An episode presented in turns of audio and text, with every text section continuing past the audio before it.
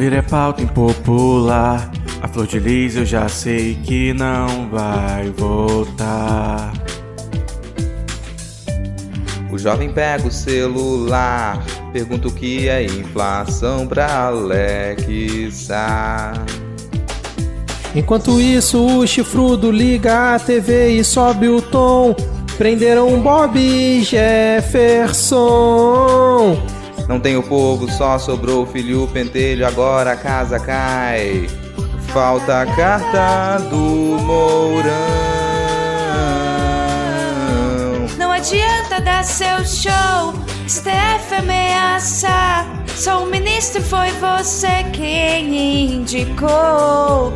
O Sérgio da Porteira tá pronto pra financiar, mas vai parar na tela do Cidade Alerta. E eu vou rir pra não chorar.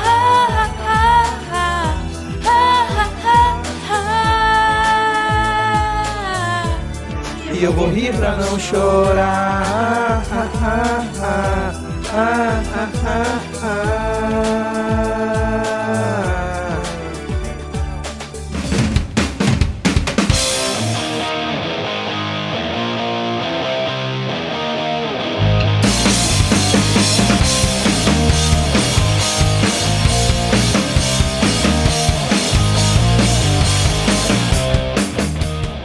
Olá, cidadão e cidadã, tudo bem? Eu sou Vitor Souza, falando diretamente do dia 17 de agosto de 2021. Está começando mais um episódio do Midcast Política, o nosso formato que traz informação, pistolagem e bom humor na medida do possível, debatendo fatos que ocorreram na última semana e que influenciam no cenário da política nacional. E hoje aqui comigo temos ela, diretamente da terra de Leonardo Gaciba, Ad Ferrer. Tudo bem, Ad? Tudo bem, eu acho que é um elogio, eu não sei quem é. Então, tipo, eu vou levar como elogio, então tá tudo bem, Cara, boa noite. A cara de interrogação de vocês quatro foi assim, impagável, cara. Leonardo Gacibad é um grande árbitro do futebol brasileiro e muito famoso, cara. Entendi. Da sua terra aí. Entendi, Uma legal, legal. Uma pessoa aí muito importante da sua terra. Mas Bom, melhor que o Heinz, pelo menos. Melhor que o Heinz, exatamente. Melhor que o Theo Becker, né? Enfim. Seja bem-vindo aí, Ad. Depois de uma semana aí fora, você de volta ao Midcast. Seguindo a apresentação, temos ele, diretamente da terra de Alemão do Forró, o rei do forró em Capixaba, o sempre animado Rodrigo Hipólito. Tudo bem, Rodrigo? Não, não, mas assim, seguindo aí um hit do Alemão do Forró, gente, quem quiser passar um Pix, então eu não sou o rei do Pix, mas quem quiser passar um Pix aí, é meu e-mail, objetoquadrado.gmail.com, manda uma graninha lá pra me tornar o rei do Pix junto com o Alemão do Forró aqui. Porra, essa aí foi, foi muito boa, hein, cara? Gostei da, do ataque de oportunidade. E fechando aqui a nossa apresentação, temos duas convidadas muito especiais aqui no Midcast Política hoje. Diretamente da Ilha das Profs, temos aqui a honra de receber as professoras Leila Oliveira e Paola Costa. Sejam muito bem-vindas ao Midcast Política. Oi, gente. Ai, primeiro, preciso dizer que eu tô muito emocionada. Já falei em off, vou falar de novo. Eu tô muito emocionada de estar aqui participando do melhor podcast da Podosfera. Eu sou fã, eu comecei a ouvir podcast, comecei com vocês. Então, assim, tô muito feliz mesmo de estar aqui. Obrigada pela, pela, por chamar a gente pra estar aqui, né, Paulita? Olá! Pois é, estamos muito empolgadas. O Victor estava aqui em off me... antes da gravação, né? O Victor estava aqui me julgando, que disse que eu não cheguei empolgada, mas na verdade é que eu não quis atrapalhar a conversa. Atrapalhar o diálogo, é isso. Mas é isso aí, olá. E somente olá para os internautas. Quem não for internauta, a gente não dá oi. Maravilha, muito bom aí. A gente fica feliz demais de conseguir finalmente gravar aqui com vocês. A gente já esteve presente lá no, no canal, a AD já várias outras vezes, além da, de- do Midcast mesmo, né? E a gente fica muito feliz aqui com a participação de vocês. Espero que vocês não se arrependam de finalmente ter conseguido vir aqui gravar o Midcast Política, beleza? Então vamos lá. Lembrando que se você quiser seguir o Midcast nas redes sociais, nós estamos no Twitter e também no Instagram com o perfil arroba podcastmedia. Ad, Rodrigo, Leila e Paola, deem aí as suas arrobas para que os ouvintes possam seguir, interagir com vocês, mandarem aí mensagens de amor e carinho. Nossa, por favor, mandem mensagens de amor e carinho para mim. Ah, no Twitter ah, e no Instagram, arroba Ferrer. Só mensagens de amor e carinho, nem hates, por favor. É, não, se for mandar mensagem no Twitter, mesmo de carinho, gente, vamos devagar, entendeu? Não gosto, não é bom abrir ali o aplicativo de manhã e ter aquele emoji de notificação, não. Então, arroba Lhama na lama, porque Lhama é o melhor animal. Calma, torcedores. Torcedores, calma. É verdade, mensagens de carinho, por favor, lá no arroba Jumileila no Twitter. Eu tenho uma arroba no, no, Instagram, mas eu quase não uso, então nem vou passar. Só arroba Jumileila no Twitter mesmo. Bom, meu arroba PaolaDCS. Então, arroba PaolaDCS no Twitter, no Instagram e só porque as outras redes sociais eu não uso mesmo. Maravilha, e como sempre, muito comovente a, a, a forma como o Rodrigo se dirige às pessoas que por acaso querem interagir com ele, cara. É sempre muito empolgante aqui. Não, eu estou extremamente aberto à interação, gente, assim. Não com todo mundo, é só deixar isso bem explícito. Então, legal, Ai, bacana. Fãs que resolvem me seguir e acompanhar a minha produção de conteúdo no Twitter. Ah, o menino de, dos fãs aí, cara. É, Os seguimores. Vamos lá, vários seguimores, é. Meu papel é roubar o conteúdo dos outros. Curadoria São os lhamazinhos, os lhamazinhos do Rodrigo. Lhamazete. Lhamers. os lhamers. Liodeiers, né, cara? Eu tenho os meus liodeiers. Ai, agora sem mais delongas, vamos iniciar o episódio com um bloco Trapalhadas do bolsonarismo. Freeway, freeway, freeway, firewall.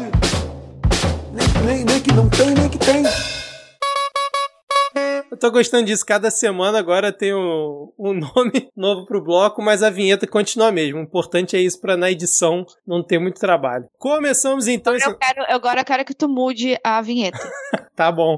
Você pode querer. Agora, se vai mudar realmente, é uma outra história. Sexta-feira você descobre. Ai, ai. Começamos o episódio com uma atualização aqui de notícias passadas, algo que faz tempo que a gente não faz, né, Rodrigo? A gente que costumava fazer isso lá na nossa primeira temporada. E aí eu vou vou começar aqui, todos fiquem também à vontade para comentar sobre o que vamos é, relembrar os ouvintes e atualizá-los. A primeira notícia meio que já possui seu status final, né, digamos assim, pois a Flor de Lis teve o seu mandato cassado pela Câmara dos Deputados e agora já pode atualizar seu status no LinkedIn. Na verdade, pedir para atualizarem por ela, né, já que dois dias depois, após a decisão do plenário da Câmara, com 437 votos a favor, agora agora ex-deputada, né, foi presa pela polícia civil, já que ela é acusada de ser a mandante aí da, da morte do então do seu então marido, pastor Anderson. E no meio dessa dessa cassação que parecia que seria tranquila, já favas contadas, tivemos a treta do Glauber Braga, deputado do PSOL, votando contra a cassação da, da deputada, ex-deputada Flor de Lis. Eu queria começar pelo Rodrigo, porque um argumento que o, Glau, o Glauber Braga Braga usou foi a questão do punitivismo. E eu sei, Rodrigo, você já falou em outras oportunidades, em outras oportunidades aqui que você é um antipunitivista. Eu queria saber se você concordou com a desculpa utilizada pelo Glauber Braga. Cara, não sei se é desculpa, assim. Não considero desculpa. Fica estranho ele votar pra contra a cassação dela. Fica estranho. Agora, é, a luta pelo antipunitivismo, ela não é exatamente essa. Ele pode achar que vai ser problemático o modo como ela vai ser presa, se ela for diretamente levada para um presídio, que tipo de pena que ela que, que vão imputar a ela, isso é uma questão. Ela perdeu o mandato, não. Ela perdeu o mandato é, é o mínimo que tem que acontecer. Então, para mim, ele se desviou ali da discussão. Ah, ele pode dizer, opa, ela mandou, ao, ao caçar o mandato dela, automaticamente ela não só mudaria o status do LinkedIn, mas ela também mudaria de residência, né? Vai estar tá lá fazendo trabalho evangélico em presídio, vai ter que mudar. Mas não compete essa discussão. Caçar o mandato de uma pessoa que, que cometeu que tinha motivos para perder o mandato é seguir a norma. E ele escorregou nesse sentido. Mas eu acho que é válida a discussão em qualquer situação de, do antipunitivismo. E vão lembrar, gente, antipunitivismo não quer dizer que a pessoa possa cometer qualquer tipo de barbaridade e ficar por isso mesmo. Não. É mais a gente pensar como que a gente vai lidar, lidar com isso. Como é que a gente pensa ah, para a solução dos futuros problemas o modo como a gente liga, lida com quem comete crimes. E caçar um mandato de uma pessoa que tá, que provavelmente foi mandante de um assassinato, não tem relação com o debate punitivista, antipunitivista. Leila, não, Paola, vocês não estão à vontade, na verdade, não? que eu descobri há pouco tempo, por causa da Leila, que não é flor de lis. É falar- Flor Delis. É Flor mesmo? É Delis, Flor gente, Delis? É Flor Delis. Ah, rapaz, eu não sabia dessa, não. É Flor Delis que eu acho até que combina mais com a pessoa. Flor de Lis é muito bonito. Flor Delis acho que combina mais com a pessoa. E o detalhe, né, que é o marido que foi genro e que depois foi, primeiro foi filho, depois foi genro e que virou marido. A família muito unida e também muito oriçada essa, não é verdade? A família Sim, Bacana. Cara, convenhamos que o filme ia ser muito mais interessante se o filme Com ia- certeza. se tratasse Será que vão fazer um história remake depois, cara? Pra atualizar? Ai, eu acho Eu que deveriam. torço, eu torço Todo apoio. E Eu queria- acredito, inclusive, que tem que ser com o elenco original trabalhando de graça. Sim. É, mas, mas também agora, mas agora com o Jair me arrependi fazendo roteiro. Seria o máximo. Ela tem que narrar, ela tem que fazer a narração. Tem que ter, tem que ser uma narrativa em terceira pessoa. Sim, aquela voz, né, da na- do narrador que tudo sabe, narrador onisciente. E, e já falaram que ela tá autografando Bíblia no presídio, tá? Virou popstar lá, né? cara? Não, é, e foi lindo ela saindo pro, pro presídio com a Bíblia na mão, uma, ela arranjou uma Bíblia enorme, saindo, fé em Deus, igual os- aqueles bandidos que a gente vê no filme, fé em Deus, ela saiu igual, fé em Deus, e foi pra cadeia. Então, assim, é, é, é o buraco onde nós estamos inseridos, porque infelizmente essa mulher representa uma camada grande da igreja, tem muitos fiéis, portanto, influencia muita gente, e é, Não, e é caso. a gente tá vendo na igreja hoje, basicamente. E, e caso eu esteja errado, vocês me corrijam, mas a ideia da cassação do mandato dela não era porque ela é acusada de matar o marido, mas porque ela estava usando o mandato para poder atrapalhar as investigações. Era Sim. esse o argumento, né? Sim. Então acho que realmente. eu- Matar o marido, tudo bem, Sim. Victor. Agora,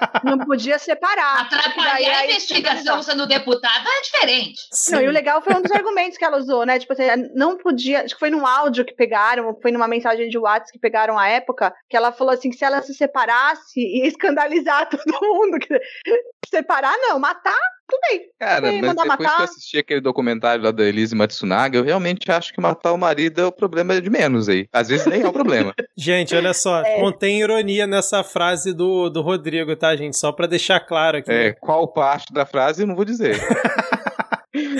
Ah, e só pra quem não acompanhou, como é que eu vou dizer, o posicionamento do Glauber Braga nas redes sociais depois do voto dele foi o seguinte, ó, abre aspas. Flor Delis matou? Não sei. O júri vai avaliar. Sabia da controvérsia, mas achei que seria incoerência minha caçar mandato antes de julgamento e dizer que defendo agenda antipunitivista. Houve proposta de votar antes a suspensão do mandato até o julgamento. O argumento que será utilizado é que nesse caso a avaliação era sobre quebra de decoro. Não vi os elementos comprovados, a dúvida já é motivo para não votar sim, e a consequência prática é que deverá sair um pedido de preventiva e o destino será o cárcere antes do julgamento. Esse foi o posicionamento aí do Glauber, para quem por acaso não acompanhou essa história. Mais algum comentário? Podemos seguir aqui para o próximo tópico. Mais uma atualização de notícias passadas. Caso Joyce Halseman Ad Ferrer, pois agora, segundo a Polícia Civil de Brasília, o caso se caminha para o arquivamento porque realmente a tese de que ela teria caído em decorrência ali dos medicamentos que ela tomou e tudo mais é, foi que ganhou força e não o atentado como ela mesma havia dito, né?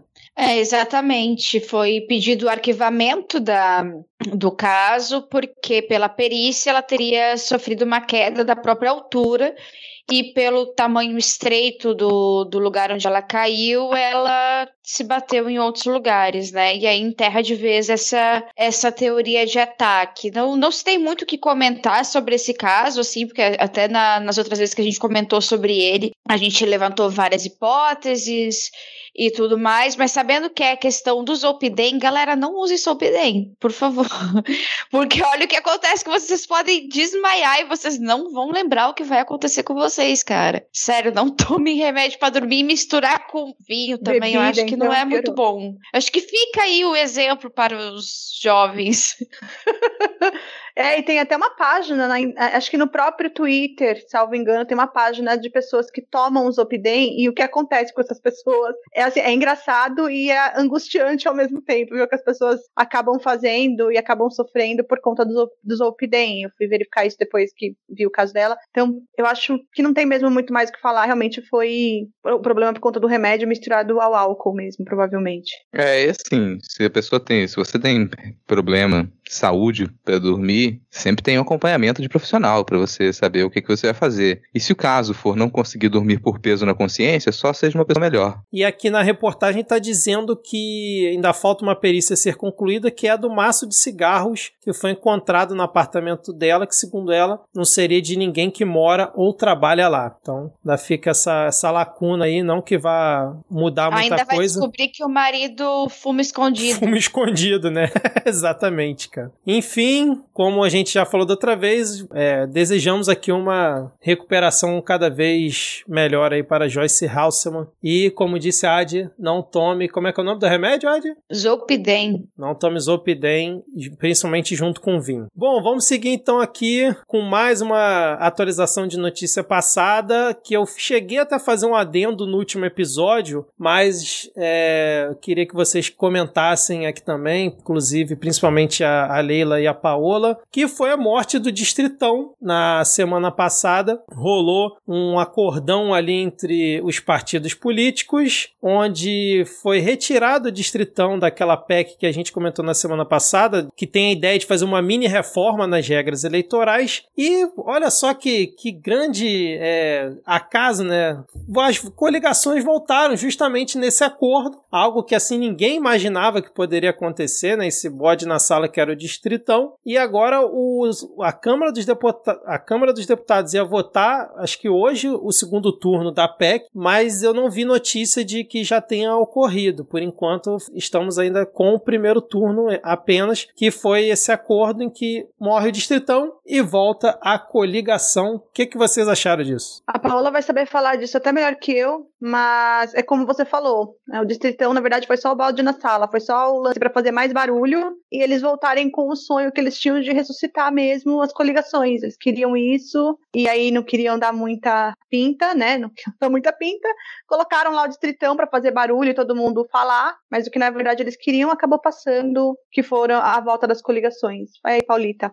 Quem diria que eles iriam fazer algo que iria beneficiar o Centrão, né? Nunca, nunca, nunca imaginou que eles iam fazer algo assim que beneficiaria esse tipo de grupo. Isso é coisa, né? Quando? Que eles se Acordo. defender, né? Que eles iam se defender, que eles iam querer o deles ali, que eles iam votar para si. Porque na verdade, é, porque na verdade o fim do distritão e a questão de, de retorno das coligações, ele beneficia muito esses partidos que não têm ideologia, né? Aqueles Sim, partidos aluguel, né? que é, é o chamado partido de aluguel. Então, convenhamos, é essa galera do centrão, é essa galera de que tem alguns grupos bem personalistas, enfim, né, para puxar voto, a puxação de voto que a gente já conhece. Pegam aqueles candidatos um pouco mais fortes para puxar voto para os outros dentro da coligação. Isso acontece muito para a Câmara Federal, mas acontece muito para câmaras estaduais também. Então a gente a gente acaba vendo o aumento de algumas bancadas em função dessas coligações, em função dessas figuras públicas, ex-governador, é, ex-presidente da República, é, galera que já está há muito tempo dentro das câmaras. Então, assim, a gente já né, tá meio que percebendo o que ia acontecer. E foi mais barulho também. Vamos convir que, que foi uma cortininha de fumaça bacana para outras boiadas passarem, né? É, lembrando sempre que essa PEC originalmente era apenas para proibir a realização de eleições nas vésperas de feriado nacional. É sempre bom é, lembrar esse ponto aqui. Rodrigo, Adi, algum comentário? Cara, na- no episódio passado, foi até engraçado, porque depois que a gente terminou de gravar o episódio, eu mandei uma mensagem pro Vitor. Vitor, eu não me lembro muito bem o que, que eu comentei. Eu comparei distritão com centrão ou coligação com centrão. Se foi o primeiro caso, tá errado. Se foi o segundo, tá certo. Bom, e era o segundo, né? Porque coligação é, é sinônimo de, de centrão. É a mesma coisa. E tem um uma, uma fala de alguma parlamentar do pessoal durante a votação do primeiro turno, não vou me lembrar quem agora, que comentou: ó, se fosse no esquema distritão, metade da- desse povo aqui, da- de apoio ao governo, não teria entrado, não teria sido eleito, teria ficado pra trás. É isso que vocês querem? E aquilo ali me deixou, deixou meio óbvio que, bom, ninguém lá que quer realmente o distritão. Essa proposta ela já foi enterrada em 2015 e fizeram o retorno do distritão morto-vivo em 2017, enterraram de novo e agora outra vez. Com essa nítida intenção.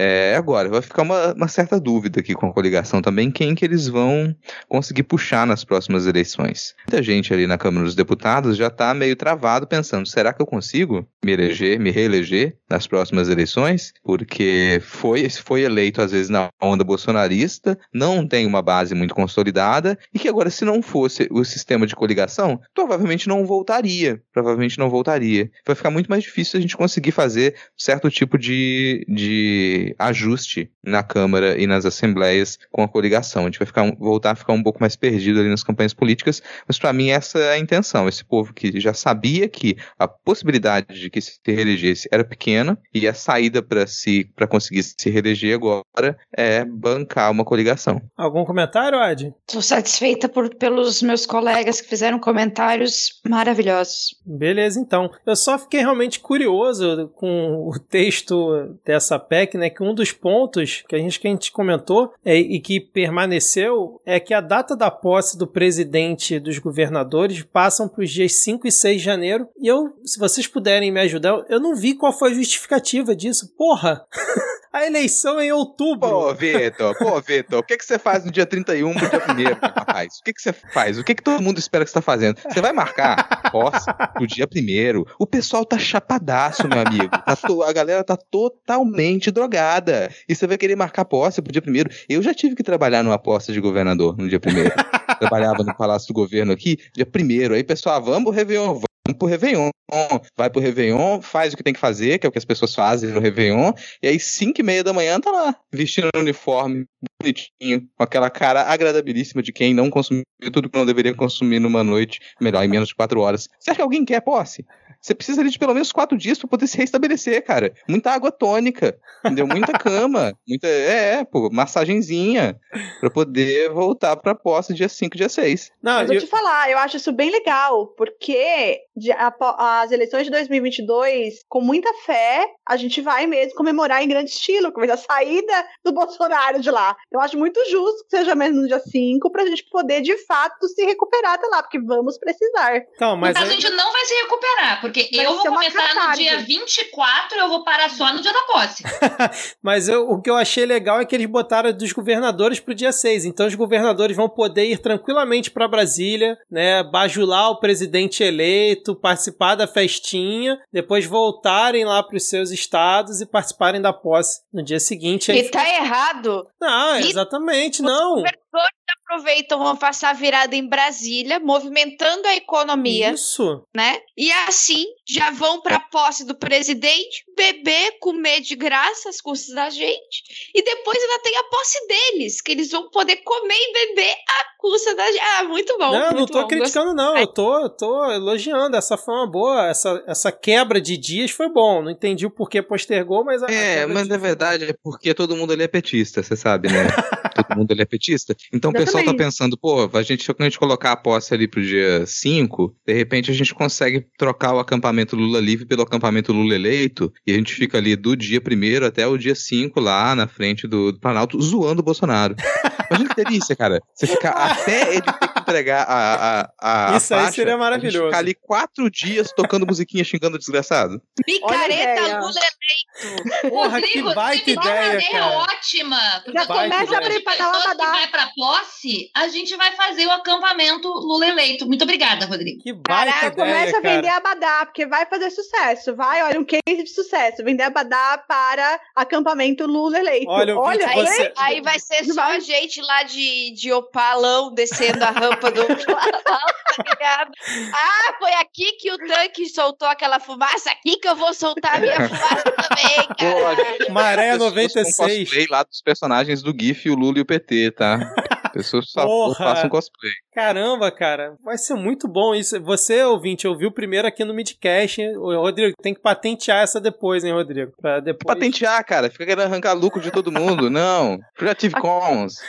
Tá liberado. Acampamento Lula. Gente, a gente tem que jogar isso no Twitter. Acampamento Lula eleito. Gente, sucesso. Sucesso. Joga nada, Leila. Deixa que eu vou montar. Joga não. Olha eu novamente aqui mais uma semana para fazer um adendo no episódio, apesar dessa bela ideia aí do acampamento Lula eleito, né, que vocês acabaram de ouvir. Essa ideia de adiar a posse pra, para os dias 5 e 6 de janeiro só valeria eh, em relação às eleições gerais de 2026, ou seja, só na posse de 2027. Então, para as próximas eleições, caso a PEC passe no Senado e realmente isso seja aprovado, essa ideia não valeria para 2022. E um pequeno grande detalhe é que a ideia original da PEC do deputado Carlos Sampaio, que era realmente não ter eleições perto de feriado, ficou de fora do texto aprovado. Vejam só.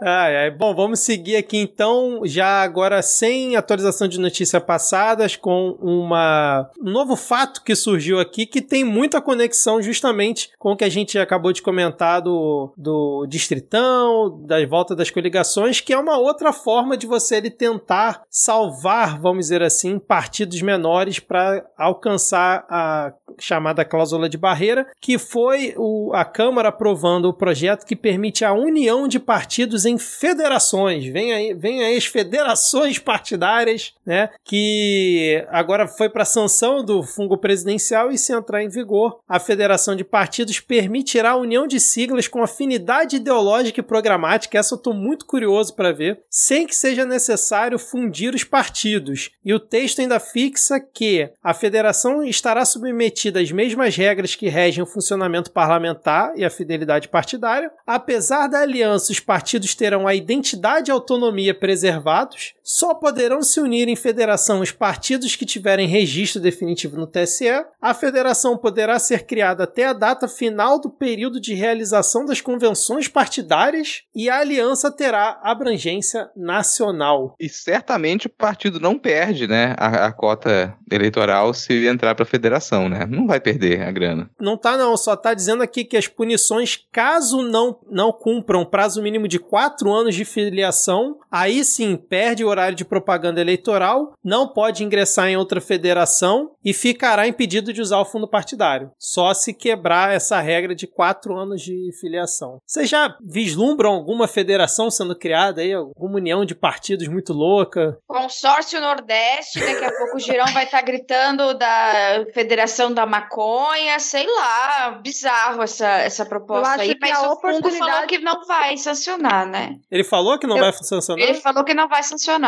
Mas não leva a palavra dele a sério também. É, Eu acho que é a oportunidade de a Ursal se tornar agora oficial, real oficial. Ursal, Federação Ursal, eu acho que é a oportunidade agora de ela se tornar real oficial mesmo, institucional. Boa, eu tô pensando em quem vai abraçar o PCO.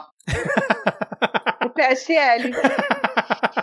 PSL, Patriota, né? Tem, tem uma galera aí, né, cara?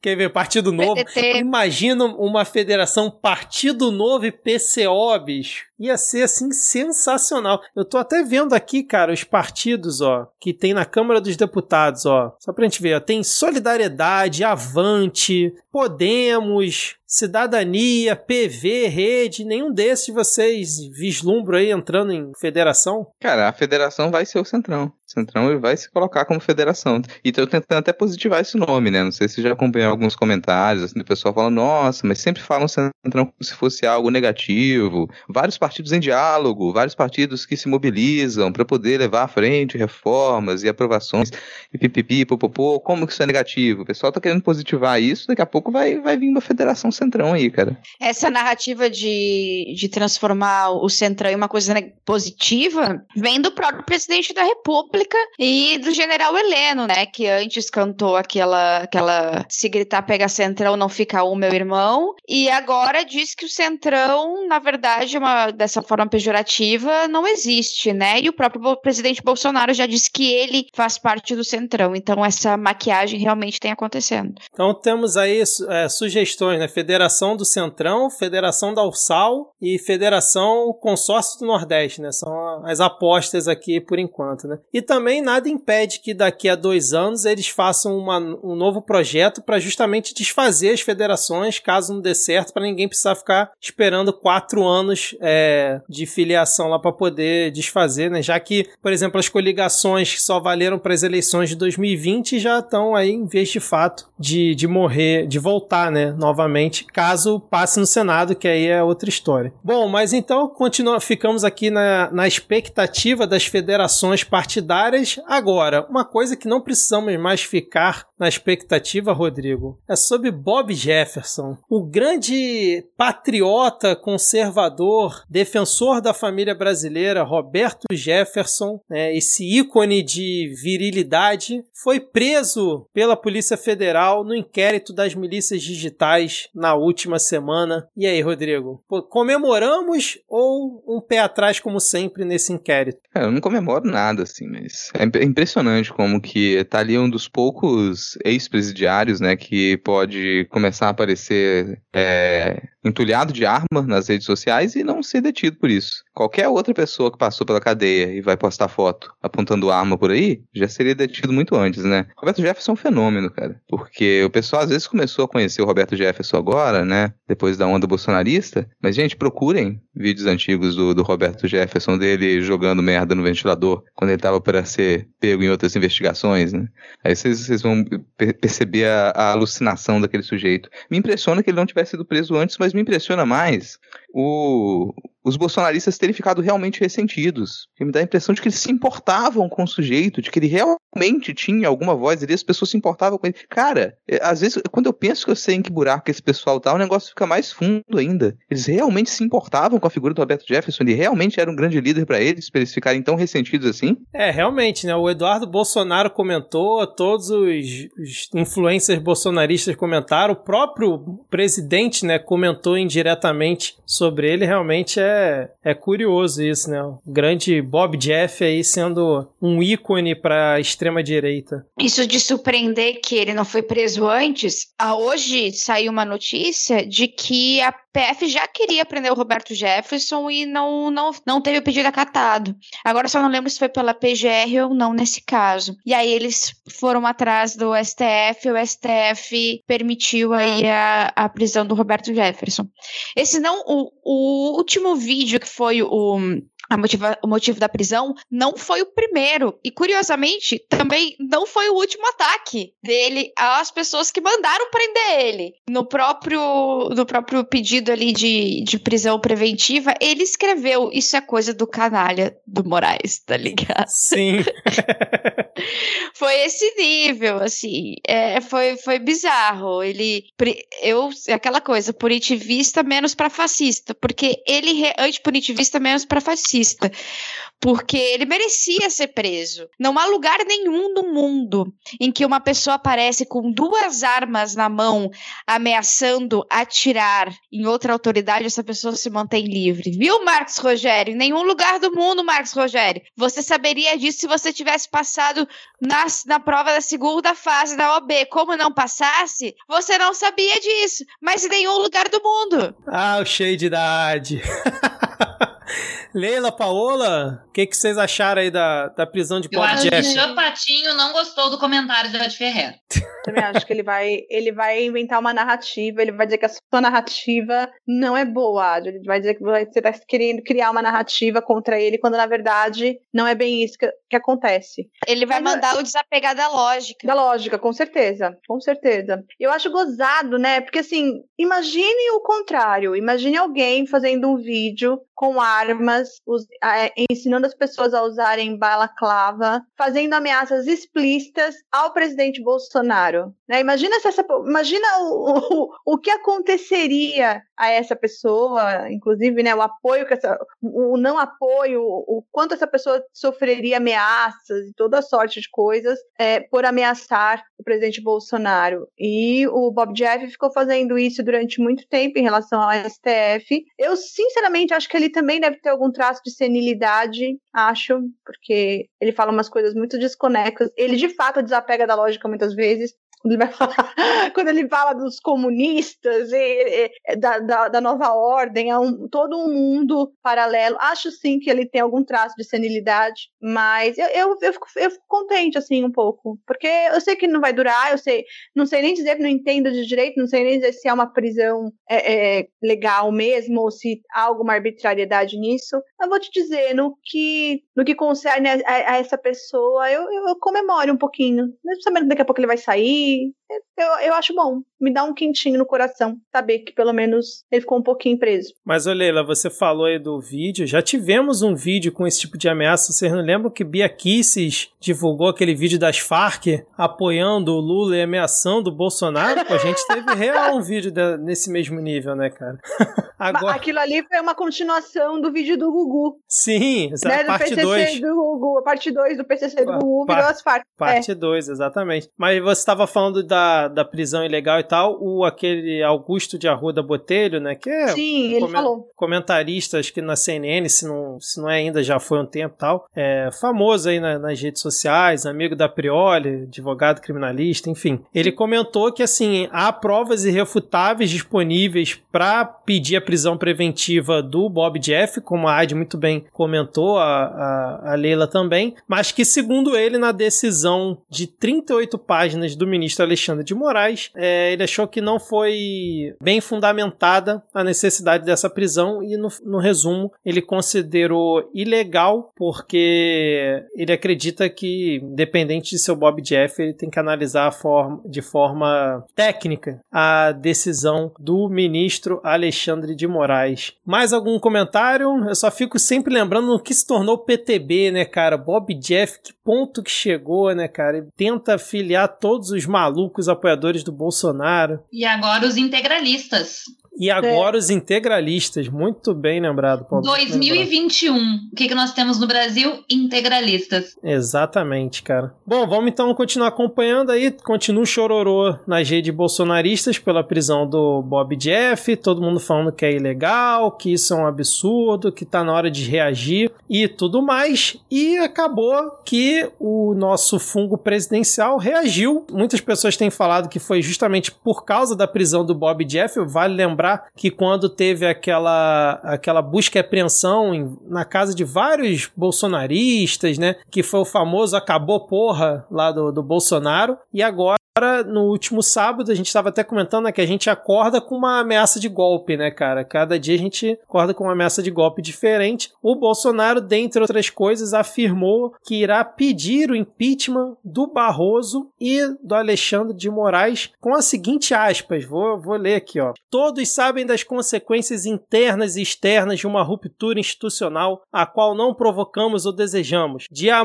de há muito, os ministros Alexandre de Moraes e Luiz Roberto Barroso Barroso do Supremo Tribunal Federal extrapolam com, os ato, com atos os limites constitucionais. Na próxima semana levarei ao presidente do Senado, Rodrigo Pacheco, um pedido para que instaure um processo sobre ambos de acordo com o artigo 52 da Constituição Federal. E aí ele continua aqui com mais aquelas baboseiras de sempre do Bolsonaro. E aí, na nossa paródia, nessa bela paródia dessa semana, o nosso amigo Rodrigo criou essa, essa sequência sequência que não adianta dar seu show STF ameaçar, só um ministro foi você quem indicou. O Sérgio da Porteira tá pronto para financiar, mas vai parar na tela do Cidade Alerta. E aí, Rodrigo, mais uma bravata desse bravateiro, desse loroteiro, sei lá, desse, dessas coisa aí que é o Bolsonaro? Ficou sem palavras, né? Cara? Fiquei sem, sem palavras. palavras. Faltou adjetivos. É, não é o que dizer, só sentir. Mas, cara, de bravata em bravata, o cara chega lá, e isso é um problema, porque a gente aos poucos se acostuma e fala,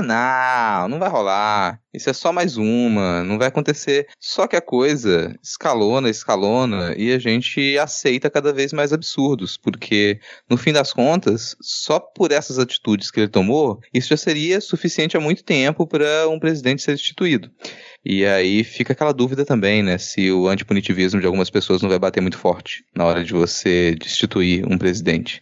É, antes de fazer todo um julgamento reto. Porque é nisso, é nesse legalismo, às vezes, que, que o Bolsonaro ele se apoia. A gente fica na expectativa de que não, não tem como ele fazer isso. Ele já ameaçou diversas vezes, ele nunca vai fazer. Mas a cada pequena ameaça dele, ele faz com que outras coisas sejam permitidas. Porque se ele atravessa a rua e vai entregar um pedido de impeachment desse no Senado, e o Senado só aceita receber só o fato da porta do Senado estar tá aberta, o sujeito entrar lá, já é um disparate. Ele já ganhou, ele já venceu. A, bravata dele já surtiu efeito se ele consegue chegar ao Senado e entregar um, um, pedido de impeachment desse pelo simples fato de que o STF, naquele momento, está fazendo o papel dele, assim. Tá fazendo o papel dele. Ah, você pode questionar? Pode questionar, pode entrar com recurso. Mas, de um outro lado, você tem muita gente ameaçando a República e o STF, em alguns casos, pode, para muita gente pode parecer exagerado, mas está dando a resposta devida. E a gente já teve um caso, assim, com o Bolsonaro, que ele foi ao STF de, destratar os ministros e dizer que ele iria indicar um, um ministro ferrenhamente evangélico que precisava mudar toda a casa e tudo mais. Que lá já foi um distrate. E foi permitido que ele fizesse isso. A gente já teve ele acompanhado de outras pessoas atravessando a rua para poder tirar satisfação. Os empresários, né, cara? É, quanto no STF e no Senado. Então não fica só na bravata.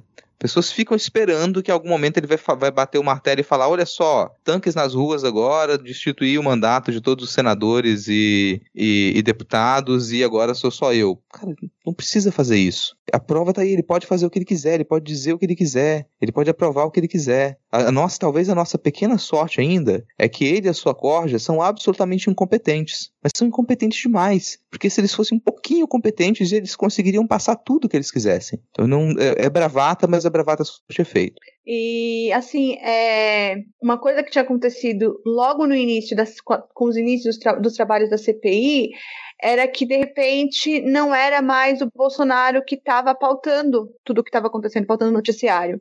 Isso se reverteu novamente. Ele fica de bravata em bravata e aí ele faz com que é, ele pauta o discurso, ele pauta as notícias o tempo todo com os absurdos que ele faz e ao mesmo tempo é, a, a, oposição que vamos combinar não tem nem feito muita coisa, mas a gente fica reagindo mu muito reativamente. Olha, o Bolsonaro fez isso, a gente vai lá e reage. A, uma prova disso, gente, é a questão do voto impresso ter virado o fuzuê que virou.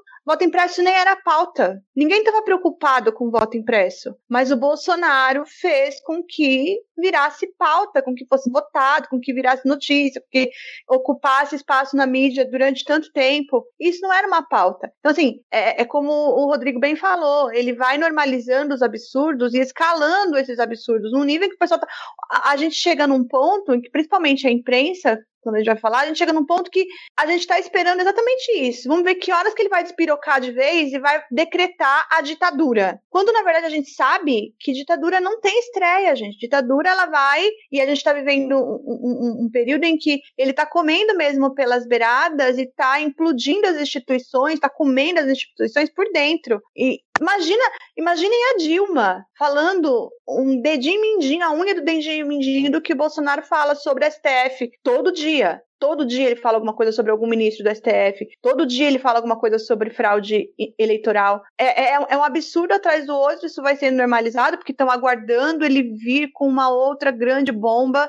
Não precisa mais. Ele já está é, é, esgarçando o tecido institucional de uma forma que, assim, eu fico pensando que talvez né, as pessoas falam, ah, ele já atravessou o Rubicão. Ele tantas vezes ele atravessou essa, esse Rubicão que às vezes eu fico pensando qual vai ser o ponto de inflexão, né? Né? Vai, ter um, vai, vai, chegar um momento, se ele continuar dessa forma, que vai haver um ponto de inflexão em, em relação, por exemplo, às Forças Armadas no, no poder. A, a Paola sempre. É, é, eu e a Paola, a gente sempre falou isso no canal. É, o pessoal ainda tava falando, ah, e tem uma ala do Exército, que é uma ala mais moderada, que não tá a favor do que o Bolsonaro tá falando. E a gente sempre dizendo, olha, gente, se tivesse isso de fato, todo mundo tinha entregado os cargos quando foram demitidos os três ministros. Tinham mandado todo mundo debandar, todo mundo entregar cargo, todo mundo que era da ativa, da reserva vai entregar cargo de primeiro, segundo, terceiro escalão. E não foi feito assim. Então, ele tem o apoio. É, é que nós temos a sorte, primeiramente, de eles serem muito incompetentes, e do, do povo não tá caindo nessa bravata, né? A gente tá vendo as pesquisas que saíram hoje de intenção de voto, é, ele perde em todos os cenários. Então, assim, essa ainda é, é meio que a nossa sorte. Mas é um absurdo o que ele faz em termos de comunicação mesmo, né? Perde, inclusive, pro Ciro Gomes no segundo turno, calando a boca dos críticos aí, Ad Ferreira e Rodrigo Hipólito, que sempre criticam o Ciro Gomes neste podcast. Mas, meu querido, a essa altura uma pedra ganharia de Bolsonaro. Um paralelepípedo.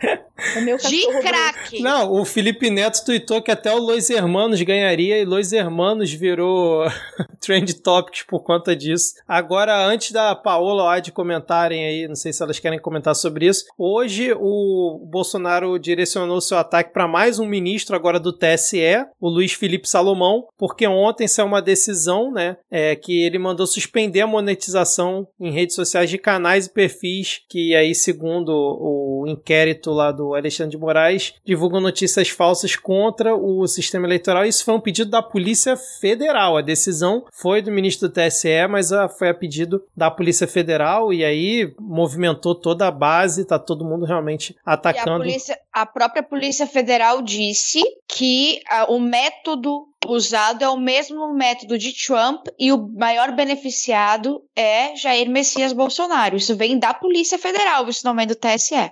Exatamente, muito bem, Ad. E o Pachecão, Pachecão da Massa, botou panos quentes também nessa história do pedido de impeachment, que só fazendo adendo, Rodrigo, saiu na Veja hoje que o Bolsonaro teria desistido de ir caminhando entregar o pedido de impeachment lá no Senado, que inclusive os ministros dele estariam marcando agenda, desesperados todos os dias para poder é, ter um- uma desculpa para rejeitar o convite dele, que ele queria andando junto com os ministros entregar o pedido lá no Senado. E aí o, o Pacheco botou panos quentes hoje, mas naquele jeito Pacheco de ser, né? Porque ele disse assim, ó, precipitarmos uma discussão de impeachment, seja do Supremo, seja do presidente da República ou qualquer tipo de ruptura, não é recomendável para um Brasil que espera uma retomada de crescimento, uma pacificação geral, uma pauta de desenvolvimento econômico, de combate à miséria, pobreza e de combate ao desemprego. Fecha Ou aspas. seja, ele, ele mentiu, porque esse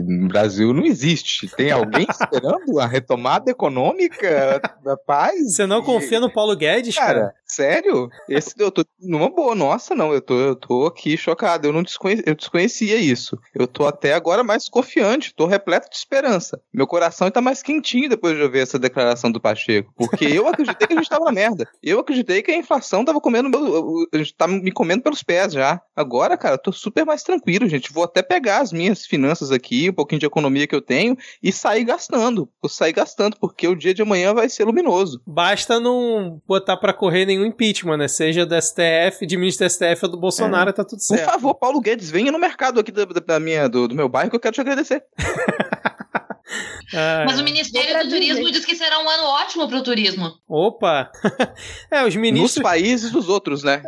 Eu vou até um desengavetar ano meus ótimo. planos de ir pra Disney. Vou pra Disney. Ah, aliás, tá uma sequência, né? O Braga Neto falou hoje que não teve ditadura, falou lá dentro da Câmara. O general Heleno tava falando ontem na Jovem Pan em Poder Moderador que realmente a Constituição diz que as Forças Armadas são um poder moderador, que é uma coisa que o Bolsonaro ficou falando aí. Então, realmente, tá uma sequência de ministros. Sabe, quando, quando, quando Milico fala que não teve ditadura, tem uma, vem uma, uma, uma cena muito clichê de filmes do, dos anos 80 e 90, que é quando o, o protagonista é preso, ele chega na cadeia e grita, eu sou inocente, aí sempre tem algum outro preso pra rir e falar, todo mundo aqui é.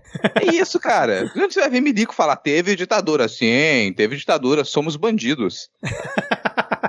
É, vamos seguir aqui então. É, eu vou também fazer uma observação que saiu a notícia no, no blog do Valdo Cruz que, por causa dessas ameaças do Bolsonaro, o Senado estaria segurando a indicação do André Mendonça para o STF. Estão querendo aí adiar para outubro, novembro, né? Fazer postergar o máximo possível, que é uma coisa que a gente tinha comentado que poderia ser feito de toda essa, essa elevação de temperatura que o Bolsonaro causa. Mas aí a gente vai continuar acompanhando para ver se vai ser isso assumir, mas eu queria falar aqui três notícias e eu queria que todos fizessem cara de surpresa, porque realmente, assim, ninguém esperava é, isso aqui, ó. Em depoimento ao TSE, ministro da Justiça admite não ter prova de fraude nas eleições. Tô fazendo cara de surpresa no podcast, não tem imagem, tudo bem. Cara de Pikachu surpreso.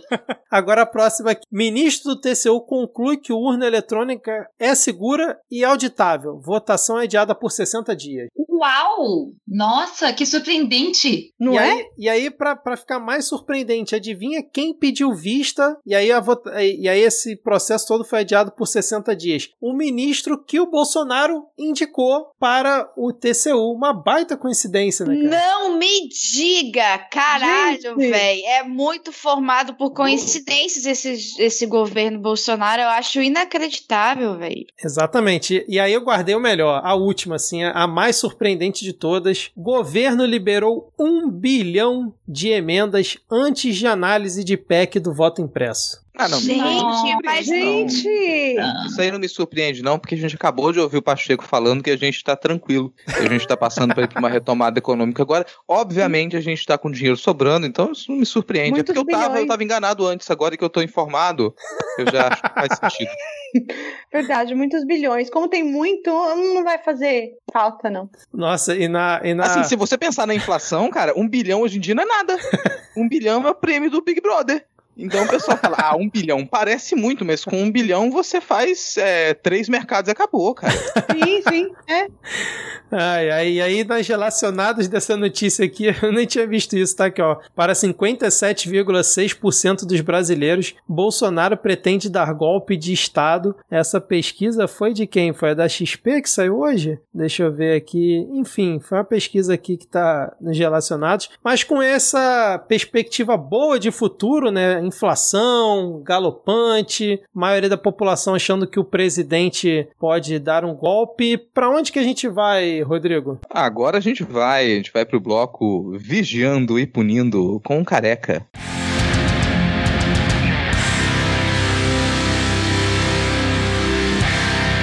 E por que que a gente vai começar aqui o ponto da pauta com Vigiando e Punindo? Porque, bom, uma notícia que parece agradável, já que a gente comemora muita coisa, mas não comemora muito não, né? O nosso carequinha, o Alexandre de Moraes, Xandão, Xandão determinou que o Bolsonaro seja investigado pelo vazamento de dados sigilosos da PF, da Polícia Federal. Para quem não se lembra, o Bolsonaro ele vazou um inquérito da, da Polícia Federal que investigava um ataque hacker ao TSE e que depois foi explicado pelo TSE também, né? Que não tinha relação nenhuma com fraude na eleição. Mas o fato é que o inquérito era sigiloso. O Bolsonaro pediu para quebrar o sigilo para poder divulgar aquelas informações de uma investigação que ainda não tinha sido concluída. Bom, aparentemente você vazar dados de investigações sigilosas é crime. É crime. Surpresa. E o nosso Foucault o Foucault Tupiniquim e o Foucault brasileiro, ele determinou a abertura dessa investigação. A gente já tem cinco inquéritos abertos contra o fungo presidencial. Em nenhum deles, infelizmente, ele é réu, porque para ele se tornar réu, seria necessário que o Procurador-Geral da República, Augusto Aras, apresentasse uma denúncia formal de crime ao STF. Já tem muita pressão, os ministros de- do, do STF já pressionaram, falaram: e aí, vai trabalhar? O que, que você faz? Qual é a sua função? Você tem crachá? O que, que você faz em Brasília? Porque a gente não sabe mais. Ele não abriu ainda, não pediu, é, não denunciou formalmente o presidente, é só ele que pode fazer isso, né? Então o Bolsonaro ele está ali investigado por interferência na Polícia Federal. No caso Covaxin, que está sendo investigado pela CPI, Está também sendo investigado no inquérito sobre ataque às urnas eletrônicas, que é o que é mais recente, que acho que todo mundo já estava a par também, por esse vazamento agora de inquérito sigiloso da Polícia Federal, e um inquérito do, do TSE que investiga uso indevido de meios de comunicação, mídia social, corrupção, fraude, condutas vedadas a agentes públicos e propaganda inoportuna, que, bom, basicamente é ser um chato criminoso do caralho com milícias digitais, que é o que o Bolsonaro faz normalmente, né? Essa é uma das definições da atuação dele nas redes. Esses são cinco inquéritos nos quais ele é investigado, infelizmente ainda não é Chato réu. criminoso. E vem aí, vem aí, curandeirismo, falsa, falsa exerc- falso exercício da, da, da profissão de de. Exercício ilegal da medicina. Exercício ilegal da isso, exercício ilegal da medicina. Vem aí falsidade de documento oficial. Vem também a caralhada de fake news. Só não vem processo porque ele é feio, pois infelizmente isso ainda não é crime. Mas pode ser que seja. E, por incrível que pareça, é pouco para todos os crimes que Jair Bolsonaro com cometeu. Porque, como vocês bem sabem, eu fiz a minha fama, a minha carreira, em cima de uma vírgula sonora. Se chega um ponto de uma mulher de 27 anos fazer uma carreira em cima de zoando você porque você comete crime de responsabilidade todos os dias, cara. Ô, Ad, qual Cara, seria a vinheta? Vai que o ouvinte tá chegando aqui hoje. Ou oh, não, mais um crime de responsabilidade. Vinheta consagrada aqui no Midcast, no Ad News e no Medo e Delírio em Brasília, né, cara? Muito utilizada por lá também. E aí, Paola? Tem até funk. Tem cara. até funk, é verdade, cara. E aí, Paola, Leila, animadas com esses inquéritos? Vocês acham que vão dar em alguma coisa? Infelizmente é um Dick, né? Não um Dick vicarista, mas aquele Dick que represa tudo que concerne ao Bolsonaro. No caso, Augusto Aras. Ele, tem, ele conta com esse Dick e tá lá, né? Vamos ver o dia que esse Dick vai se rachar e deixar tudo fluir. Mas por enquanto, tá parecendo o intestino do Bolsonaro mesmo, tudo entupido. Então, só a questão do Augusto Aras, né? A gente fica pensando na questão da, da CPI, ali com a Covaxin, curandeirismo, exercício legal da medicina, e pensa que tudo isso vai para o relatório final do Renan Calheiros. A gente pensa que tem todas as provas, porque isso, se é uma coisa que esse governo sabe fazer, é prova contra si mesmo e postar na internet e depois apagar o tweet achando que ninguém arquivou ou tirou print, que é basicamente isso que acontece nessa CPI. E essa, cara, tem que passar pelo Congresso. Então, assim, a gente viu com a questão do voto impresso que ele não teve o, o, o ela não teve o número de votos né, necessários para passar a PEC do voto impresso, mas ainda assim eles ficaram com um saldo positivo. Então, passar o impeachment, passar qualquer coisa por ali primeiro, não sei, gente, não vai passar não, vai passar não. É, e... Eu acho que depende muito agora da, da onde que vai cair a lealdade do Arthur Lira, porque a gente está vendo essa, essa pequena foto de que realmente não tem como passar nada a favor da população brasileira com esse com esse com essa câmera que a gente tem. No entanto, a gente não pode esquecer que o Bolsonaro tem tem feito tem agido de forma a aumentar a temperatura e entrar em conflito direto com todos os parlamentares. Eu acho que são poucos os mais radicais que permaneceriam com ele caso, por exemplo, o Arthur Lira resolva dar as costas. Porque até o Centrão tem o seu limite. Tem o seu limite, né? E eu acho que ele, que o Bolsonaro é o tipo de pessoa que poderia que poderia sim ultrapassar o limite do Centrão, porque o Bolsonaro ele não tem limites. Ele não tem limites. A gente só precisa descobrir o quanto de emenda é esse limite. Ele tá nesse inquérito por ter vazado o inquérito sigiloso. E ele falou assim: bom, mas se eu não divulgo, ninguém ia ficar sabendo. Imagina se vira moda, o presidente, né, chega lá pra PF, aí, me dá um inquérito sigiloso aí que vocês estão correndo alguma, alguma suspeita de crime, alguma investigação que você está fazendo. Vou divulgar na minha live ali para o público em geral ficar sabendo, porque é isso, as pessoas precisam saber as informações. E é de uma hipocrisia, é, e é de uma hipocrisia, seletivo. porque o, o contrato da Covaxin, sigilo de 100 anos, visitas dos filhos ao presidente da República, 100 anos, cartão de vacinação do presidente da República, sigilo de 100 anos, o inquérito do Eduardo Pazuello, sigilo de 100 anos. Cartão corporativo. Cartão corporativo, é. Não dá para saber com o que, que ele gasta. Então, assim, é um vazamento, é, é vazamento seletivo, literal. Ele vaza o que interessa, mas impõe sigilo naquilo que concerneria a ele, né? No caso, é uma é, maravilha. É, eu tô... é por hacker, por hacker. A gente tá aqui, né? Porque se isso não vai, se não vai dar em nada mesmo, estaria 100 anos. Será que é pra vazar, hacker? Vaza esse negócio pra gente, cara. É, e, e, eu tô... Estamos de joelhos, estamos de joelhos, por favor. Vaze para mim. Quem Pega o telefone do hacker da urna eletrônica que apareceu na live do Bolsonaro, gente. Ele ajuda.